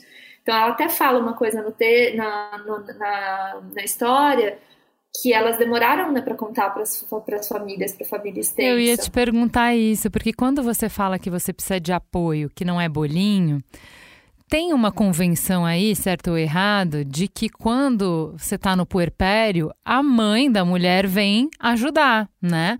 Vai te ajudar desde o cuidado mais básico com o bebê, de dar banho, trocar fralda e tal, mas principalmente a história é que a mãe cuida da outra mãe, né? Então, enquanto você vai cuidar do seu bebê, a sua mãe vai fazer comida para você, vai cuidar para que você possa dormir, para que você possa tomar banho, enfim. E aí, o que, que a gente percebe nessa história? Uh, com todos esses medos que a Cris falou, já pensou se eu chamar minha mãe aqui para dentro e ela de alguma maneira vê o meu filho se comportando muito mal e se ela me falar qualquer coisa eu não vou suportar. Se for a minha vizinha, eu vou bater a porta na cara dela e nunca mais eu vou ver ela, mas a minha mãe, eu vou me despedaçar se a minha mãe falar uma palavra errada. Eu tô errando aqui todos os dias com essa criança, mas se a minha mãe falar uma palavra errada, que ela não pensou, que ela vai falar do amor dela, do, do lugar de amor dela de mãe, que ela quer me proteger de qualquer sofrimento, se ela falar, eu vou me despedaçar que eu não vou conseguir. E aí você acaba se fechando um pouco para a família, não é? Total. Eu falo que é muito importante, a gente até recomenda né, com as famílias que a gente acompanha, que o projeto parental da adoção não seja nunca um segredo para as pessoas que são importantes, que, que, que, primeiro a gente esteja tão bem elaborado no nosso desejo, né, nas nossas expectativas, na nossa motivação, e que a gente reconheça que vai ser um processo de educação um pouco. É cansativo a gente ter que falar, olha, não é mais orfanato, é acolhimento. Olha, isso que você está dizendo, eu não estou pegando para criar, né? Eu tô, uhum. eu quero construir uma família. Uhum. Eu quero, né? A gente está garantindo uma família para essa criança e não o oposto. Cansa, mas é, é necessário. Uma mãe falou recentemente uma coisa que me marcou muito. Ela falou: a gente precisa mudar a sociedade para acolher o meu filho. Uhum. Então é um pouco desse papel e é um pouco também do nosso desse nosso advocacy mesmo, de convidem as famílias existências, porque para não ficar tão cansativo, nas rodas de adoção, porque a gente possa ter esse lugar de conversa e que esses avós, esses tios, esses amigos próximos, pessoas que são do nosso convívio, comecem a ter acesso a essas reflexões, porque na verdade a gente está vendo, eu vejo que é como se a adoção fosse um elefante e está cada um enxergando de um lugar diferente. Então, o tio vai fazer o comentário sobre a pata, o outro vai fazer sobre o rabo, o outro sobre a, o tromba, e os pretendentes que já estudaram tanto, que já fizeram os cursos, que já estão lendo, que estão ali nesse processo consciente, estão enxergando todo.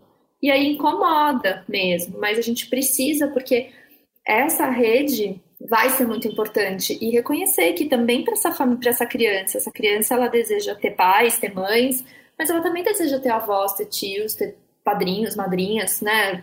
Está inserida num núcleo familiar e que é, é importante essa elaboração para essa família também. E essa fala, né, Ju, é importante isso, assim, a, é um desafio, porque muitas vezes as pessoas ainda têm esse magético, né, de que minha filha está sofrendo, ela foi, foi passar por isso e quando que ela vai ter o dela de verdade, isso ainda fica, né, nas, nas, nas gerações mais antigas, isso já é uma coisa, ainda é um, um paradigma que precisa ser quebrado, essa questão do vínculo, do laço biológico. E a gente sabe que epigenética garante o quê? 20%. O resto é tudo. 80% é, é o agora, é o afeto do dia a dia. É, eu acho que. Eu gosto muito quando ela fala: você não pode. Quem tem filho não pode ter muito orgulho, hein? Porque o que, que acontece? De novo, eu tentando fazer um paralelo para trazer isso para um lugar da, do comum. Quando a gente foi ter o filho adotivo, teve um processo todo de explicar para a família e não participar a família no dia a dia, porque tem muita pressão. E aí, já chegou? Já chegou? Já chegou? Então, realmente, foi avisar super pouco para não ter que ficar conduzindo demais, já basta conduzir sua própria expectativa. Só que sim, vão ter um monte de perguntas dolorosas. Eu quero corroborar com essa afirmação de que cada um tá vendo um pedaço e você tá vendo todo. Então as perguntas sobre, ai, mas e se vier com sangue ruim? Que é geralmente as perguntas que vêm das pessoas mais velhas. E eu vou ser muito sincera, eu virei pra minha avó e falei, graças a Deus que ninguém viu meu sangue, né, vó? Porque, né, vamos ser, vamos conversar aqui que essa família não é muito benta. Mas é doloroso e é muito desgastante. Só que se você for ter um filho biológico e você cismar de ter um parto natural, amiga, você vai ter que explicar tudo também. E aí vai ter a mãe falando, você não vai dar conta, minha filha, você é doida. E vai ter o outro falando, pra que passar por isso? E vai ter falando, mas já tá de 40 semanas, não vai nascer? E é menino ou menina e já comprou as coisas? O que eu quero dizer é que processo, esse processo inicial de parentalidade, ele é difícil, ponto não, não é sobre a forma como a criança chega, só vai mudar. E aí tem coisas que podem doer mais porque você está mais inseguro ou doer menos porque você está mais seguro. Eu acho que tem camadas, né? Tem a adoção hétero e aí tem a adoção homo, que aí já tem mais perguntas ainda. E aí tem a adoção das crianças da mesma raça da família e as adoções interraciais. Então sempre vão ter níveis de dificuldades, mas isso é meio que formar família, sabe? E se cada pessoa que fizer uma pergunta que te incomoda, você bloquear, sabe? Excluir, depois, igual ela, precisa de ajuda, eu preciso de ajuda, todo mundo precisa, porque é mesmo difícil criar filhos. Aí você não teve paciência para explicar, como é que você vai pedir ajuda agora? Então, assim, formar, formar tribo dá muito trabalho, é doloroso, não é fácil fazer, mas compensa. Compensa muito sabe? Ter tio, tia, primo, prima, avó, avô. Olhar para aquela pessoa e falar, ela tá com medo, ela é ignorante, ela ignora isso, ela também tá com medo, ela não consegue entender. Mas ela é família, eu preciso dela aqui. Acho que hoje a gente tá indo muito para esse lugar do não me serve mais porque pensa muito diferente de mim. Mas a hora que você tem filho, eu concordo muito. Você não tem que ter muito orgulho, não, porque você precisa de ajuda. Então, Cuidado aí.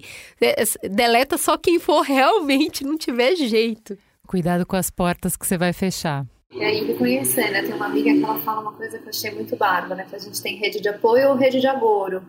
E aí é o nosso papel fomentar e escolher qual a gente vai utilizar. Como que a gente pode realmente recorrer e qual vai estar tá ali também nutrindo, informando e acolhendo e amparando, adotando né, aquela criança no seu todo, no seu potencial é fundamental. É muito bonito quando você vê um parente que não entendia nada e depois ele completamente apaixonado pelo seu filho.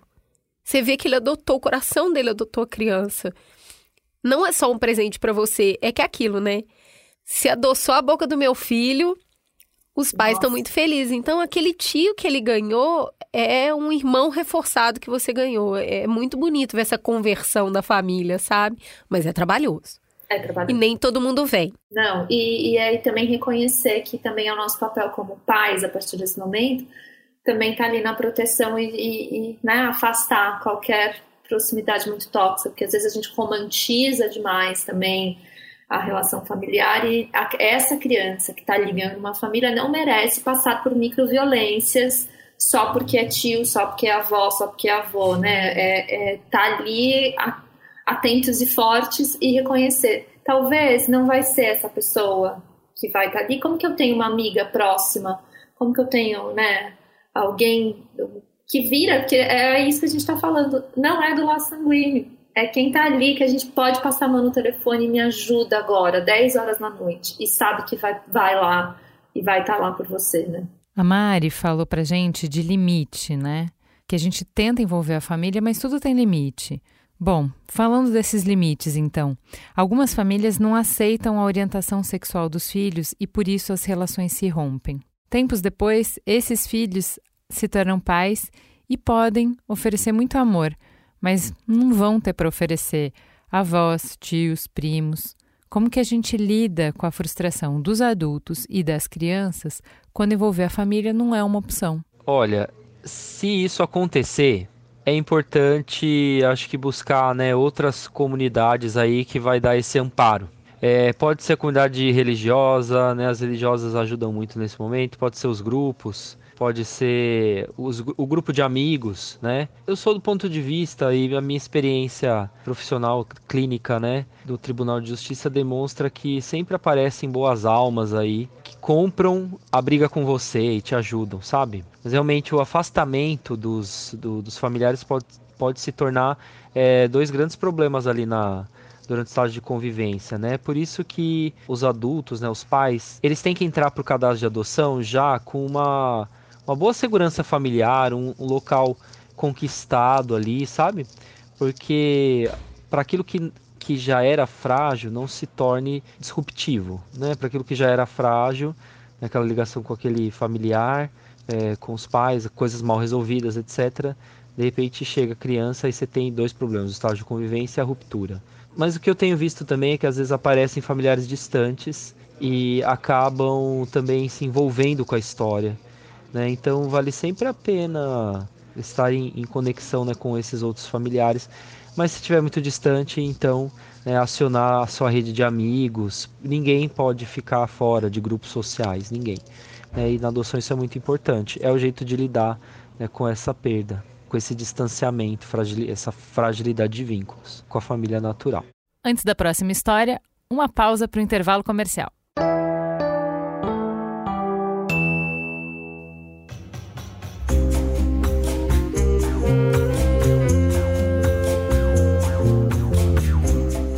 Cris, qual a novidade que você tem para os fãs de sons e drinks? Para quem gostou de tomar um drink com o barman Chico nas seis primeiras histórias, ali, aquele clima intimista do balcão do Bar Rosé, se segura na cadeira.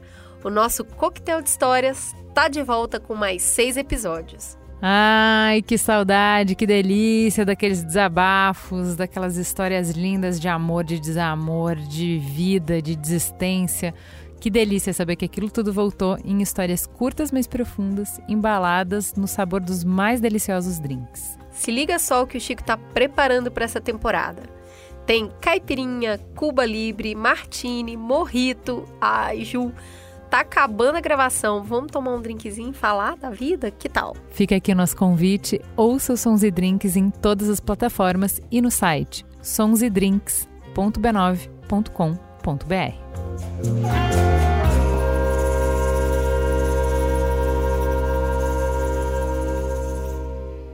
Bora para a história da Sinara.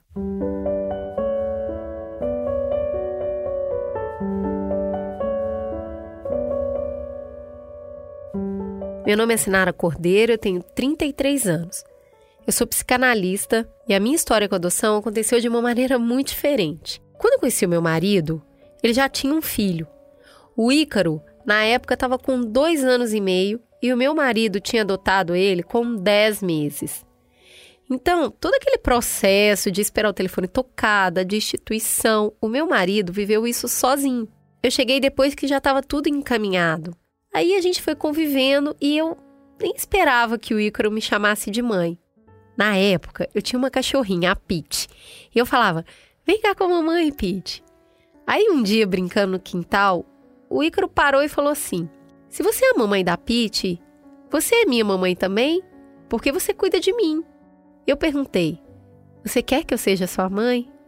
Ele, todo fofo, respondeu: Eu quero. E assim nasceu a minha maternidade. A partir daí, a gente foi criando um vínculo. Eu fui observando que existiam questões que eu precisava ter um olhar mais atento. Eu fui descobrindo o que fazia parte do desenvolvimento infantil do Ícaro e o que fazia parte de um trauma, de uma situação que ele vivenciou muito bebê por conta do abandono, de se sentir rejeitado. E tudo isso foi um grande aprendizado, porque eu não era mãe, eu não sabia ser mãe. Quando o Ícaro estava com 5 anos, aí eu engravidei. O Enzo nasceu e o Ícaro teve um período de ciúme. Ele teve aquele sentimento de: poxa, será que eu estou sendo trocado? O Ícaro achava que o irmão teria o espaço, o afeto dele. Junto com uma psicóloga, a gente foi trabalhando essa questão, melhorando a comunicação. E nesse processo, eu entendi que o Ícaro compreendia melhor as coisas e os sentimentos através de histórias. Então eu pegava uma situação real e aí eu criava uma história para ele. E assim, ao longo dessas descobertas, eu tive mais dois filhos. É isso, eu tenho quatro. São três meninos e uma menina. Passamos pelo momento do Ícaro questionar de qual barriga ele veio. Contamos uma história, uma história verdadeira, mas dentro da realidade que ele conseguia compreender. O Ícaro queria saber de onde ele veio, como foi o nascimento, por que a genitora não tinha ficado com ele. Sempre explicamos que coisas boas e ruins acontecem. E mesmo a mãe desejando ficar com o filho, às vezes não é possível. Nós nunca colocamos a genitora dele como uma pessoa ruim.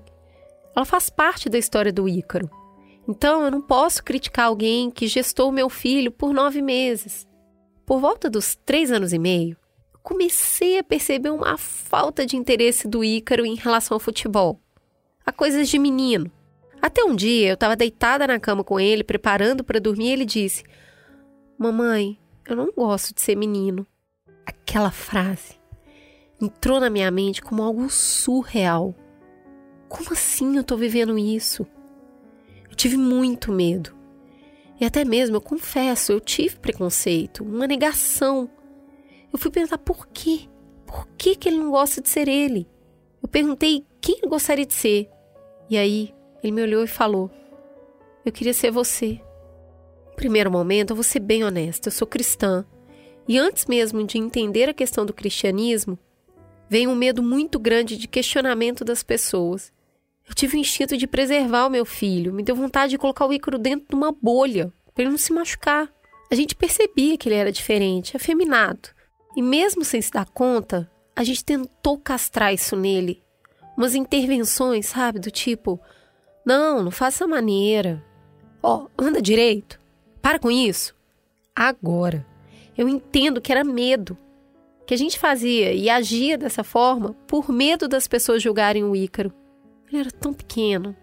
No decorrer do tempo, com a convivência com os irmãos, o Ícaro se mostrava realmente muito diferenciado. As coisas que ele gostava eram diferentes. Na escola, as professoras me chamavam e falavam: Ó, oh, ele fica mais com a menina. Aí teve um dia que ele estava com um cachecol enrolado no pescoço e a professora, diretamente, ela ficava me cobrando uma atitude. Eu não sabia o que fazer. Eu me sentia tão desamparada, eu queria ajudar o meu filho de alguma forma, mas ao mesmo tempo, o que eu podia fazer? O tempo passou. O Ícaro completou seis, sete, oito anos. E a gente criou uma fantasia muito forte de que em algum momento alguma coisa aconteceria e o nosso filho ia seguir um caminho mais natural. Esse natural, bem entre aspas, tá? Era o que eu pensava naquele momento. Eu ficava assim: ah, um dia ele vai encontrar uma mulher e aí vai dar tudo certo. Só que por volta dos 11 anos, o Ícaro começou a se cortar. Eu sabia o motivo desses cortes. Eu entendia muito bem o porquê. Meu filho estava sofrendo. E nesse ponto, eu vivi um conflito muito grande. Então eu fui conversar com um colega que tinha se assumido e eu falei assim: o que você gostaria que a sua mãe fizesse por você quando você estava se descobrindo na sua sexualidade? Que você queria que ela tivesse feito ou falado? Aí ele respondeu que queria muito que a mãe o tivesse poupado do constrangimento de falar, de ter que precisar contar, meio que revelar, porque ela já sabia. ela era mãe dele. Aquela conversa com meu colega ficou martelando na minha cabeça. E um dia o meu filho foi tomar banho. Ele estava usando uma blusa de manga comprida. Eu falei assim: tira essa blusa. Ele falou que não ia tirar. Eu insisti. Entrei no banheiro. Ele tirou a blusa e o seu braço esquerdo estava todo cortado, até na altura do cotovelo. Eu olhei para o Ícaro e disse: Olha, isso vai parar agora. Eu entendo, eu sei a sua angústia, isso é muito forte, mas a gente vai passar por isso juntos. Eu ainda não conseguia falar sobre a questão da sexualidade, que eu já enxergava, mas que eu não consegui verbalizar. Mesmo assim, o Ícaro entendeu sobre o que eu estava falando e ele chorou tanto, mas tanto. Ele chorou de alívio. E aí, a partir desse momento, ele parou de se cortar.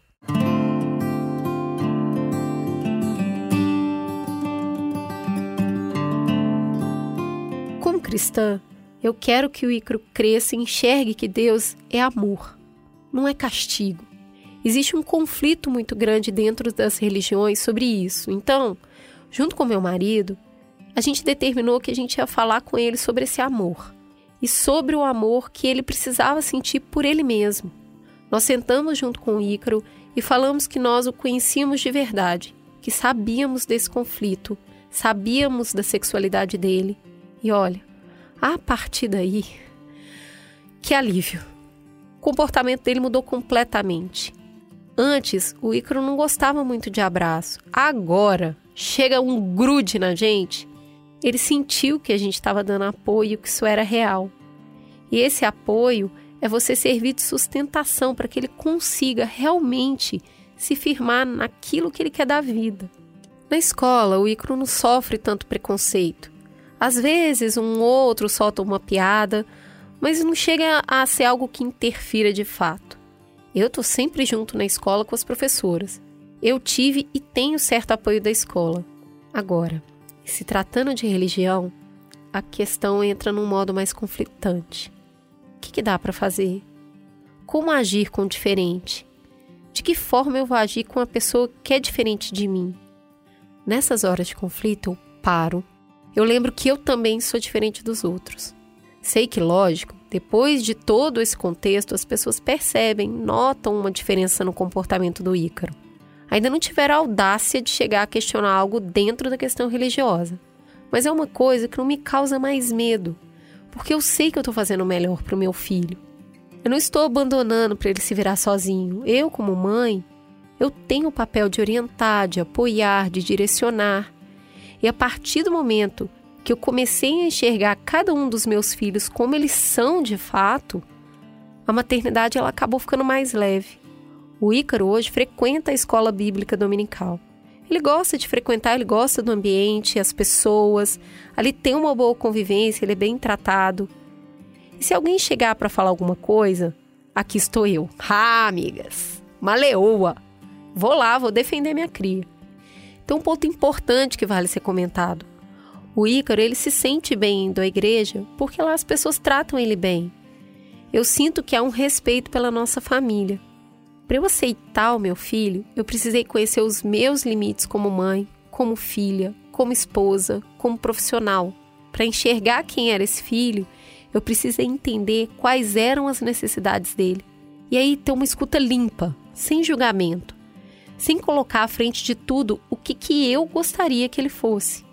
Meu papel como mãe não é manipular o meu filho. Eu não posso moldá-lo ao meu bem querer. A minha vontade, o meu lugar é aquele de dar afeto, de servir de apoio, de alicerce, porque assim realmente eu vou orientá-lo para ele enfrentar o mundo lá fora, sem tentar colocar ele dentro da bolha que eu queria tanto enfiá-lo antes.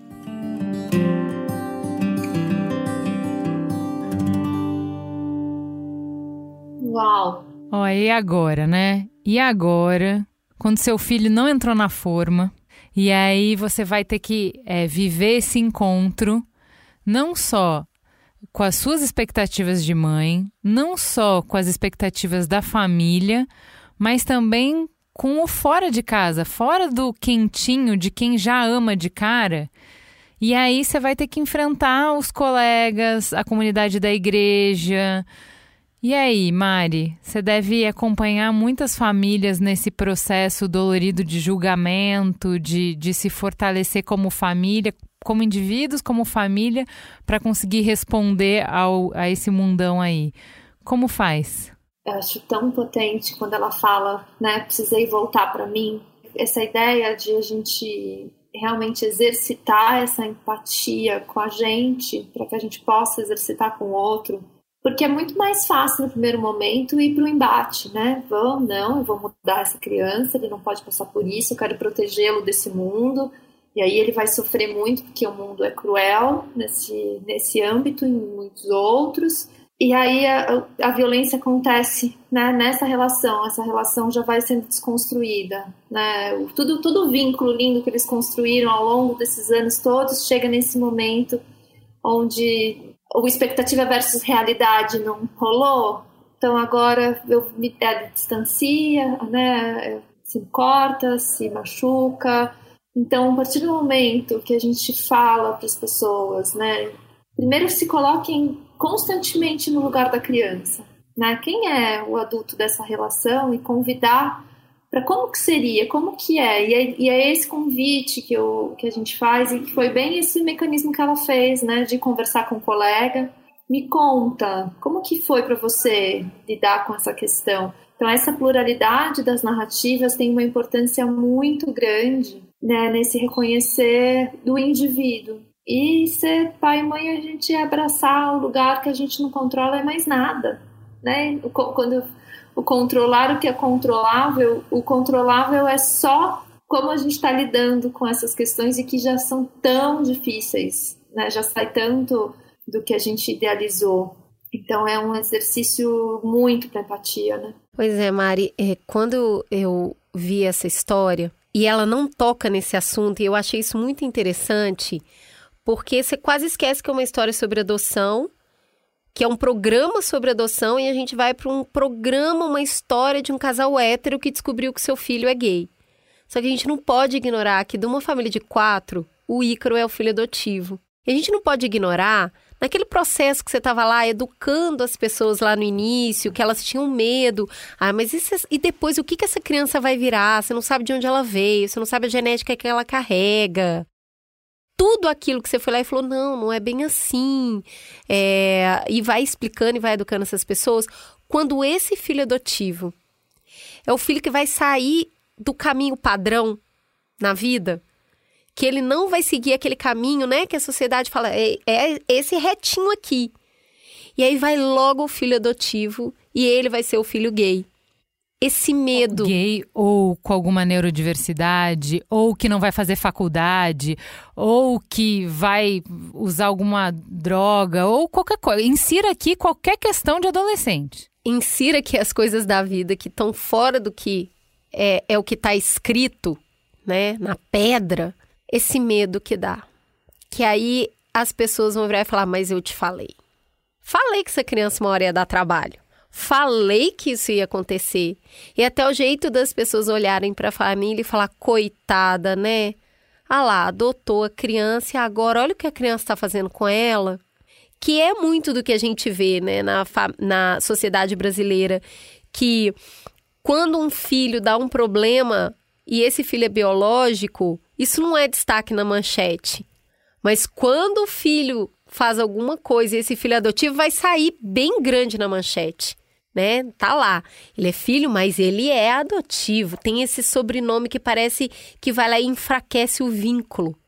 Esse medo de quando o filho sai um pouquinho do caminho do social e vai para o caminho da diversidade, que ela não toca aqui, eu acho que ele toca um pouco cada um de nós. Eu queria que você falasse um pouquinho disso, da particularidade que tem nessa história por ela ser uma história de adoção eu acho bem impactante o fato dela não trazer e a gente se não sabe se a gente não sabe da história né? Se ela não comenta não não seria realmente só uma história de diversidade.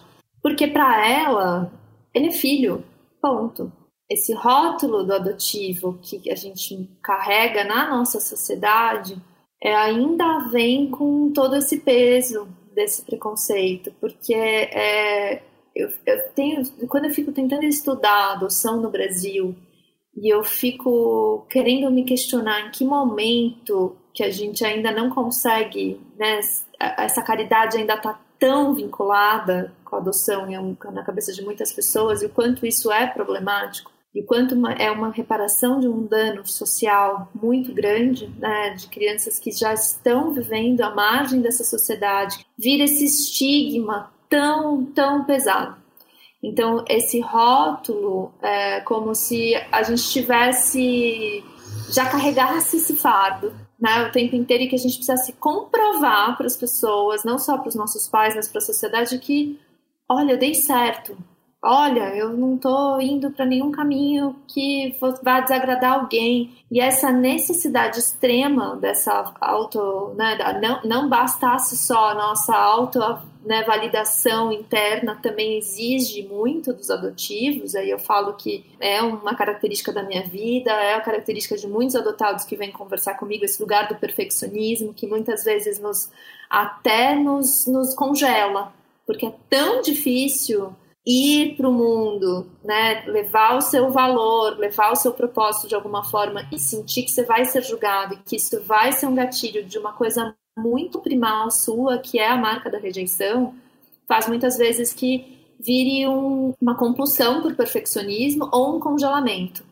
Então eu falo que esse marco do adotivo é, é algo que, assim, além dessa força, né, da gente encontrar as narrativas, esse marco né, da palavra adotivo ou adotado, ele carrega ainda esse, esse lugar de, de uma carga negativa da sociedade muito forte. E aí eu sempre falo que é voltar esse convite para a criança. Para mim, eu hoje, adulta, que já né, tive muitas possibilidades de elaborar psíquico, emocionalmente essas questões, eu ainda continuo preferindo dizer que eu fui adotada, não que eu sou adotiva. Porque uma vez que eu fui adotada, eu me tornei filha. Ponto. E isso tem um impacto muito grande na relação do vínculo com a minha mãe. Eu vivo uma relação que a minha mãe, minha mãe também foi adotada, né? Minha mãe viveu em, em abrigo até os seis anos. Só que a minha mãe foi adotada mais ou menos, porque a minha avó a vida inteira falou para ela: esse é meu filho de verdade, essa é a minha adotiva a vida inteira. Eu era criança, eu lembro da minha avó fazendo isso. Então a gente sabe hoje em dia que na verdade a minha avó nunca adotou. E o quanto essa essa marca é um lembrete o tempo todo para essa dor da rejeição. Então, para esse filho específico, quando escutando essa história, eu fico me colocando muito no lugar dele, o quanto o fato dele ser o adotivo na cabeça dele trazia essa essa dor tamanha ponto dele precisar extravasar essa angústia, porque vinha, poxa, meus irmãos, meus irmãos estão lá, tá todo mundo feliz que eles não estão saindo, né, do padrão. E agora eu tenho que além de tudo deixar de existir, né? Porque você negar a sua identidade é você deixar de existir para minha família, para a sociedade, para todo mundo, para agradar o desejo do outro, seria pai, mãe, sociedade, o que fosse, né? Então, essa mãe, o fato dela não trazer isso na história, assim, né, me mostra o quanto ela realmente adotou essa criança, o quanto ele realmente é filho. E é isso que ela fala: por filho a gente vira leoa, a gente vai lá. Quero ver, né, a, alguém da congregação vir falar alguma coisa, porque faz bem para ele ir. Ele tá feliz.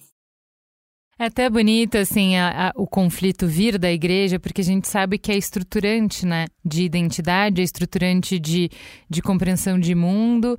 Uh, o Gil do Vigor é, colocou é. isso muito bonito, assim, que ele não quer abandonar a igreja para poder ser quem ele é, ele quer ter um espaço ali, onde ele se formou, onde está a comunidade dele, ele quer ser aceito ali por aquelas pessoas onde ele se sente bem, né? Então, assim, eu acho interessante que a história está cheia de tensão.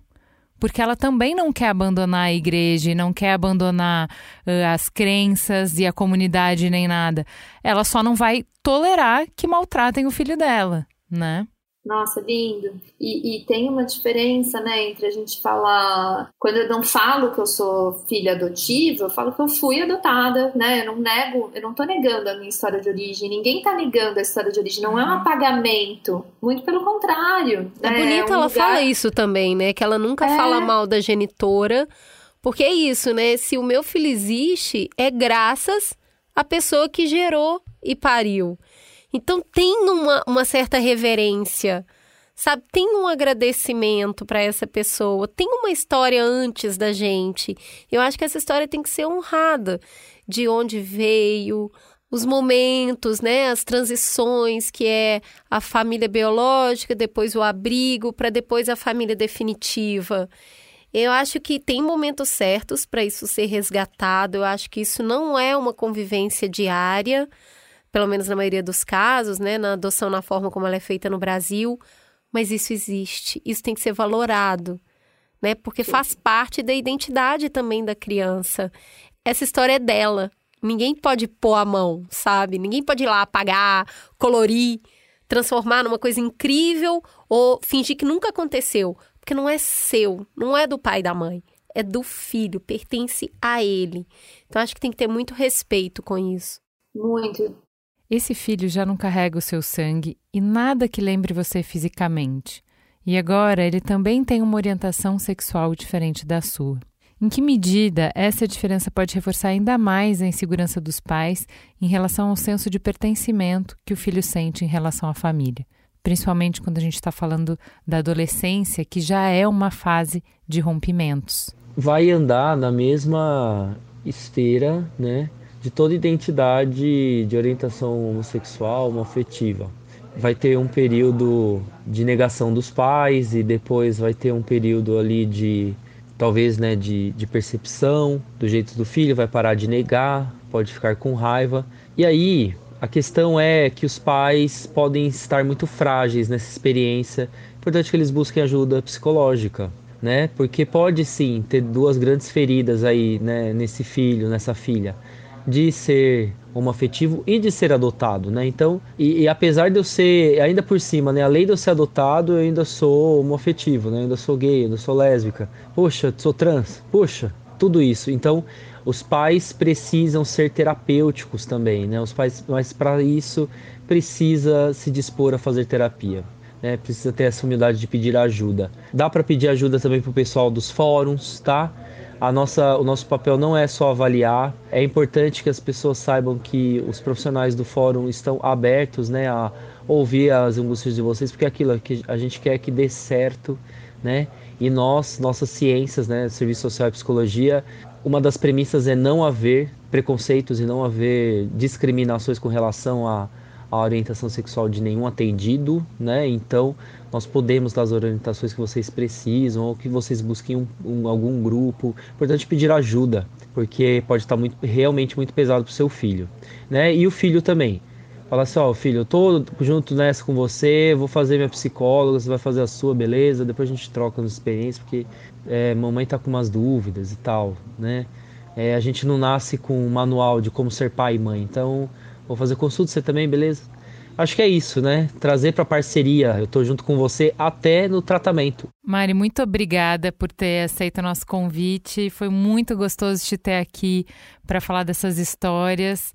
É, acho que a gente é um dos programas que a gente mais gosta do Mamilos em sete anos de história. A adoção é um dos nossos programas preferidos e voltar nesse tema com a sua ajuda, com seu olhar amoroso, foi uma delícia. Muito obrigada. Querida, que você siga ajudando muitas famílias a criarem famílias, que esse vínculo seja estabelecido cada vez com mais amor e menos dor. Né? A dor faz parte do processo, mas ela não precisa ser solitária, ela fica bem mais leve quando a gente compartilha os medos. Então, que você e Maíra sigam com esse trabalho brilhante de apoiar as famílias, formando outras pessoas.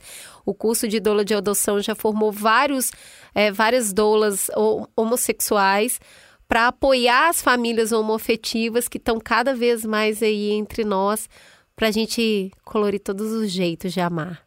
Obrigada. Muito obrigada. Uma honra enorme, assim, Estou assim muito emocionada por poder estar aqui trocando com vocês sobre esse assunto que, que é a minha identidade, que é um eterno retorno e, e que eu vejo que a gente ainda tem muito espaço para transformar e refletir e potencializar todas essas formas de amor.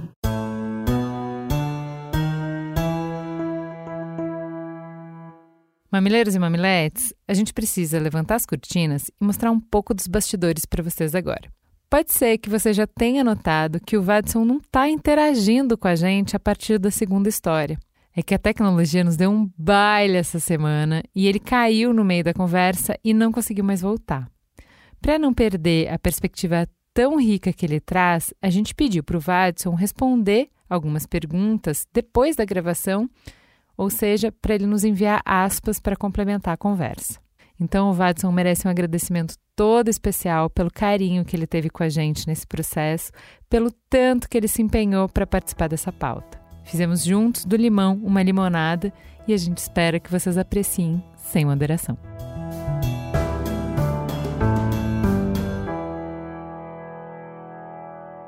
Ao invés de falar síntese, a gente resolveu chamar a doutora Dora de novo para contar para a gente como é que funciona o processo de apadrinhamento porque a gente sabe que vai ter gente ouvindo que não tem espaço na vida para mais um filho. Eu mesmo não tenho, não quero mais ter filho, adotivo ou não. Mas a gente ainda assim tem muito amor para dar e cabe sim mais vínculos. Nós temos mais ou menos 8 mil crianças prontas para serem adotadas no Brasil e temos mais ou menos 40 mil pessoas prontas para adotarem. E por que essa conta é tão disparatada desse jeito? Porque a maioria dos 40 mil não tem interesse sobre o perfil das 8 mil que estão aguardando, que geralmente é o perfil da criança maior de 5, 7, 8, 9, 10, 15, 18. São crianças que muitas vezes são grupos de irmão, dois ou três irmãozinhos, que a lei não não obriga, mas exige que se faça tudo para não separá-los. E a criança aguarda no abrigo até os 18 anos. Após os 18 anos, se esse jovem, adolescente, não foi adotado, ele vai embora do abrigo. A cidade de São Paulo possui duas ou três repúblicas que são casas onde essa criança, esse jovem, pode ir morar desde que ele trabalhe, estude e por alguns meses, por um ano, ele tem o aluguel garantido pela prefeitura e ele deverá então procurar o seu próprio caminho. Eu convido vocês que estão ouvindo a pensarem o quão deve ser difícil para um ser humano com 18 anos que poderá não ter ninguém fora do abrigo, ninguém familiar, ninguém a quem recorrer, ninguém com quem contar numa hora de dúvida, de medo ou de angústia, e aos 18 anos ter que sair para o mundo, trabalhar, se preparar e ser alguém, e ser um cidadão. É um desafio muito grande. Os abrigos, eu chamo de abrigo mas o nome certo é instituição acolhedora, obviamente trabalham muito com essas crianças a partir dos 12, 13 anos, quando já se percebe que ela nunca vai ser adotada ou dificilmente ela será adotada, já se prepara essa criança para esse futuro, para uma coisa que a lei chama de autonomia. Eu sempre pergunto se todos aqui que nos ouvem foram autônomos aos 18 anos ou, têm filhos que já são autônomos aos 18 anos. Então é um grande desafio para esse adolescente crescer, passar a adolescência, que já é uma fase turbulenta para qualquer ser humano, imaginando que aos 18 anos terá que ir embora, terá que deixar o seu quarto, a sua cama, os seus amigos, o lugar onde ele cumpre a sua rotina, às vezes desde bebê. Né? Tem crianças que estão desde bebês dentro de abrigos e nunca foram adotadas por vários motivos, porque são portadoras de HIV, porque têm alguma deficiência mental ou intelectual. Uma série de fatores inibem a adoção ainda no Brasil e crianças ficam no abrigo até os 18 anos. Observando essa realidade, essa triste realidade de muitos jovens adolescentes que não terão chance para adoção, que os abrigos preparam para autonomia, no que implica dizer preparam para trabalhar, para estudar e para poder seguir depois que sair do abrigo com a sua vida normal, né? A gente percebe que há uma grande carência afetiva de segurança emocional para esse adolescente. Aí o ECA prevê e foram é, instalados no Brasil já há alguns anos, em algumas regiões mais, em outras menos. O Distrito Federal tem um grande projeto, São Paulo está bastante avançado também, que são programas chamados de apadrinhamento afetivo. Não se trata de apadrinhamento de levar presente para a criança de abrigo no Natal e no Dia da Criança. Não se trata disso. Também não se trata de apadrinhamento financeiro que algum empresário, alguma empresa ou alguma pessoa em particular pode oferecer para as instituições, como a gente sabe que existe, é normal. É apadrinhamento afetivo, que implica numa preparação de pessoas que desejem participar desse projeto. O que é esse apadrinhamento? É algo muito sério, muito bonito e muito desafiante, porque implica em você conhecer um jovem, um adolescente, uma criança de 11, 12 anos, estabelecer com ele um vínculo afetivo e manter um, um compromisso de responsabilidade para participar da vida dessa criança ou desse jovem e adolescente. Significa encontros semanais, uma atenção no dia a dia da criança, um auxílio emocional, ajudá-lo a decidir o que ele vai ser na vida, muitas possibilidades. O apadrinhamento não implica em vínculo civil, diferente da guarda, diferente da adoção, que você tem vínculos é, civis com consequências outras, né? Quem adota, adota um filho, vai ter um filho, vai ser seu herdeiro, você é responsável. O padrinho, ele é um apoio afetivo emocional. É importante dizer que muitas crianças não têm fora do abrigo ninguém, nem tia, nem tio, ninguém. Eles só têm o abrigo. E muitas vezes, depois que eles saem com 18, 19 anos, eles voltam a visitar o abrigo, a almoçar aos domingos, por exemplo, pedir uma orientação, mas imaginem que o abrigo é sempre um lugar de certa rotatividade. Então, um adolescente de 19 anos volta para o abrigo e vê que na cama dele já dorme outra pessoa, que as pessoas mudaram, que já são outros profissionais. Ele, ele perde esse vínculo. Então, o que o projeto, o programa do apadrinhamento quer promover é uma relação humana com alguém de fora do abrigo, né? Pessoas que possam ser amigas desses jovens adolescentes, auxiliá-los no que for possível e no que ele puder. São pessoas que têm que se apresentar para ser padrinhos, têm que passar por um treinamento, um treinamento que dura uma média de seis meses e ele é muito necessário porque muitas pessoas vão descobrir durante esse treinamento que elas não entendiam o que era o apadrinhamento e elas poderão continuar ou poderão desistir, né? Porque talvez não seja algo que ela tenha condições de fazer, né? As crianças de 10 anos, 11, 12 anos têm muita carência dessa convivência social. O abrigo é uma casa onde moram tão somente 20 crianças, né? E aonde ela tem acesso à vida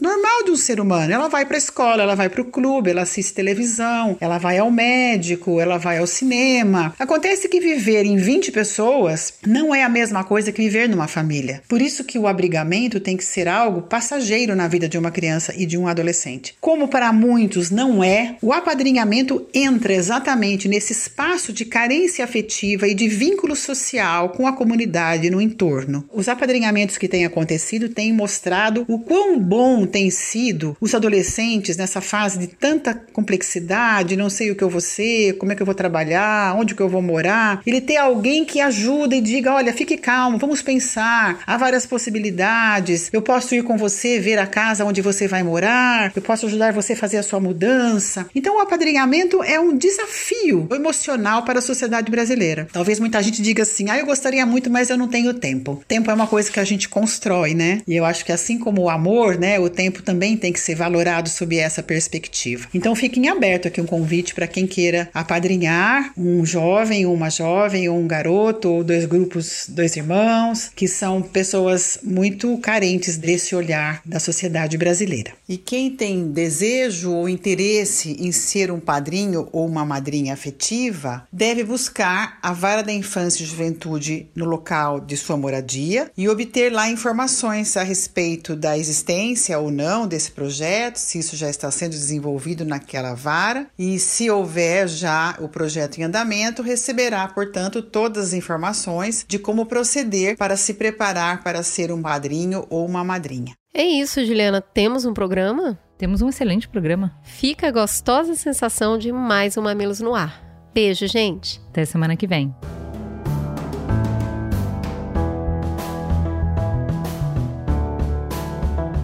Mamilos é uma produção do B9.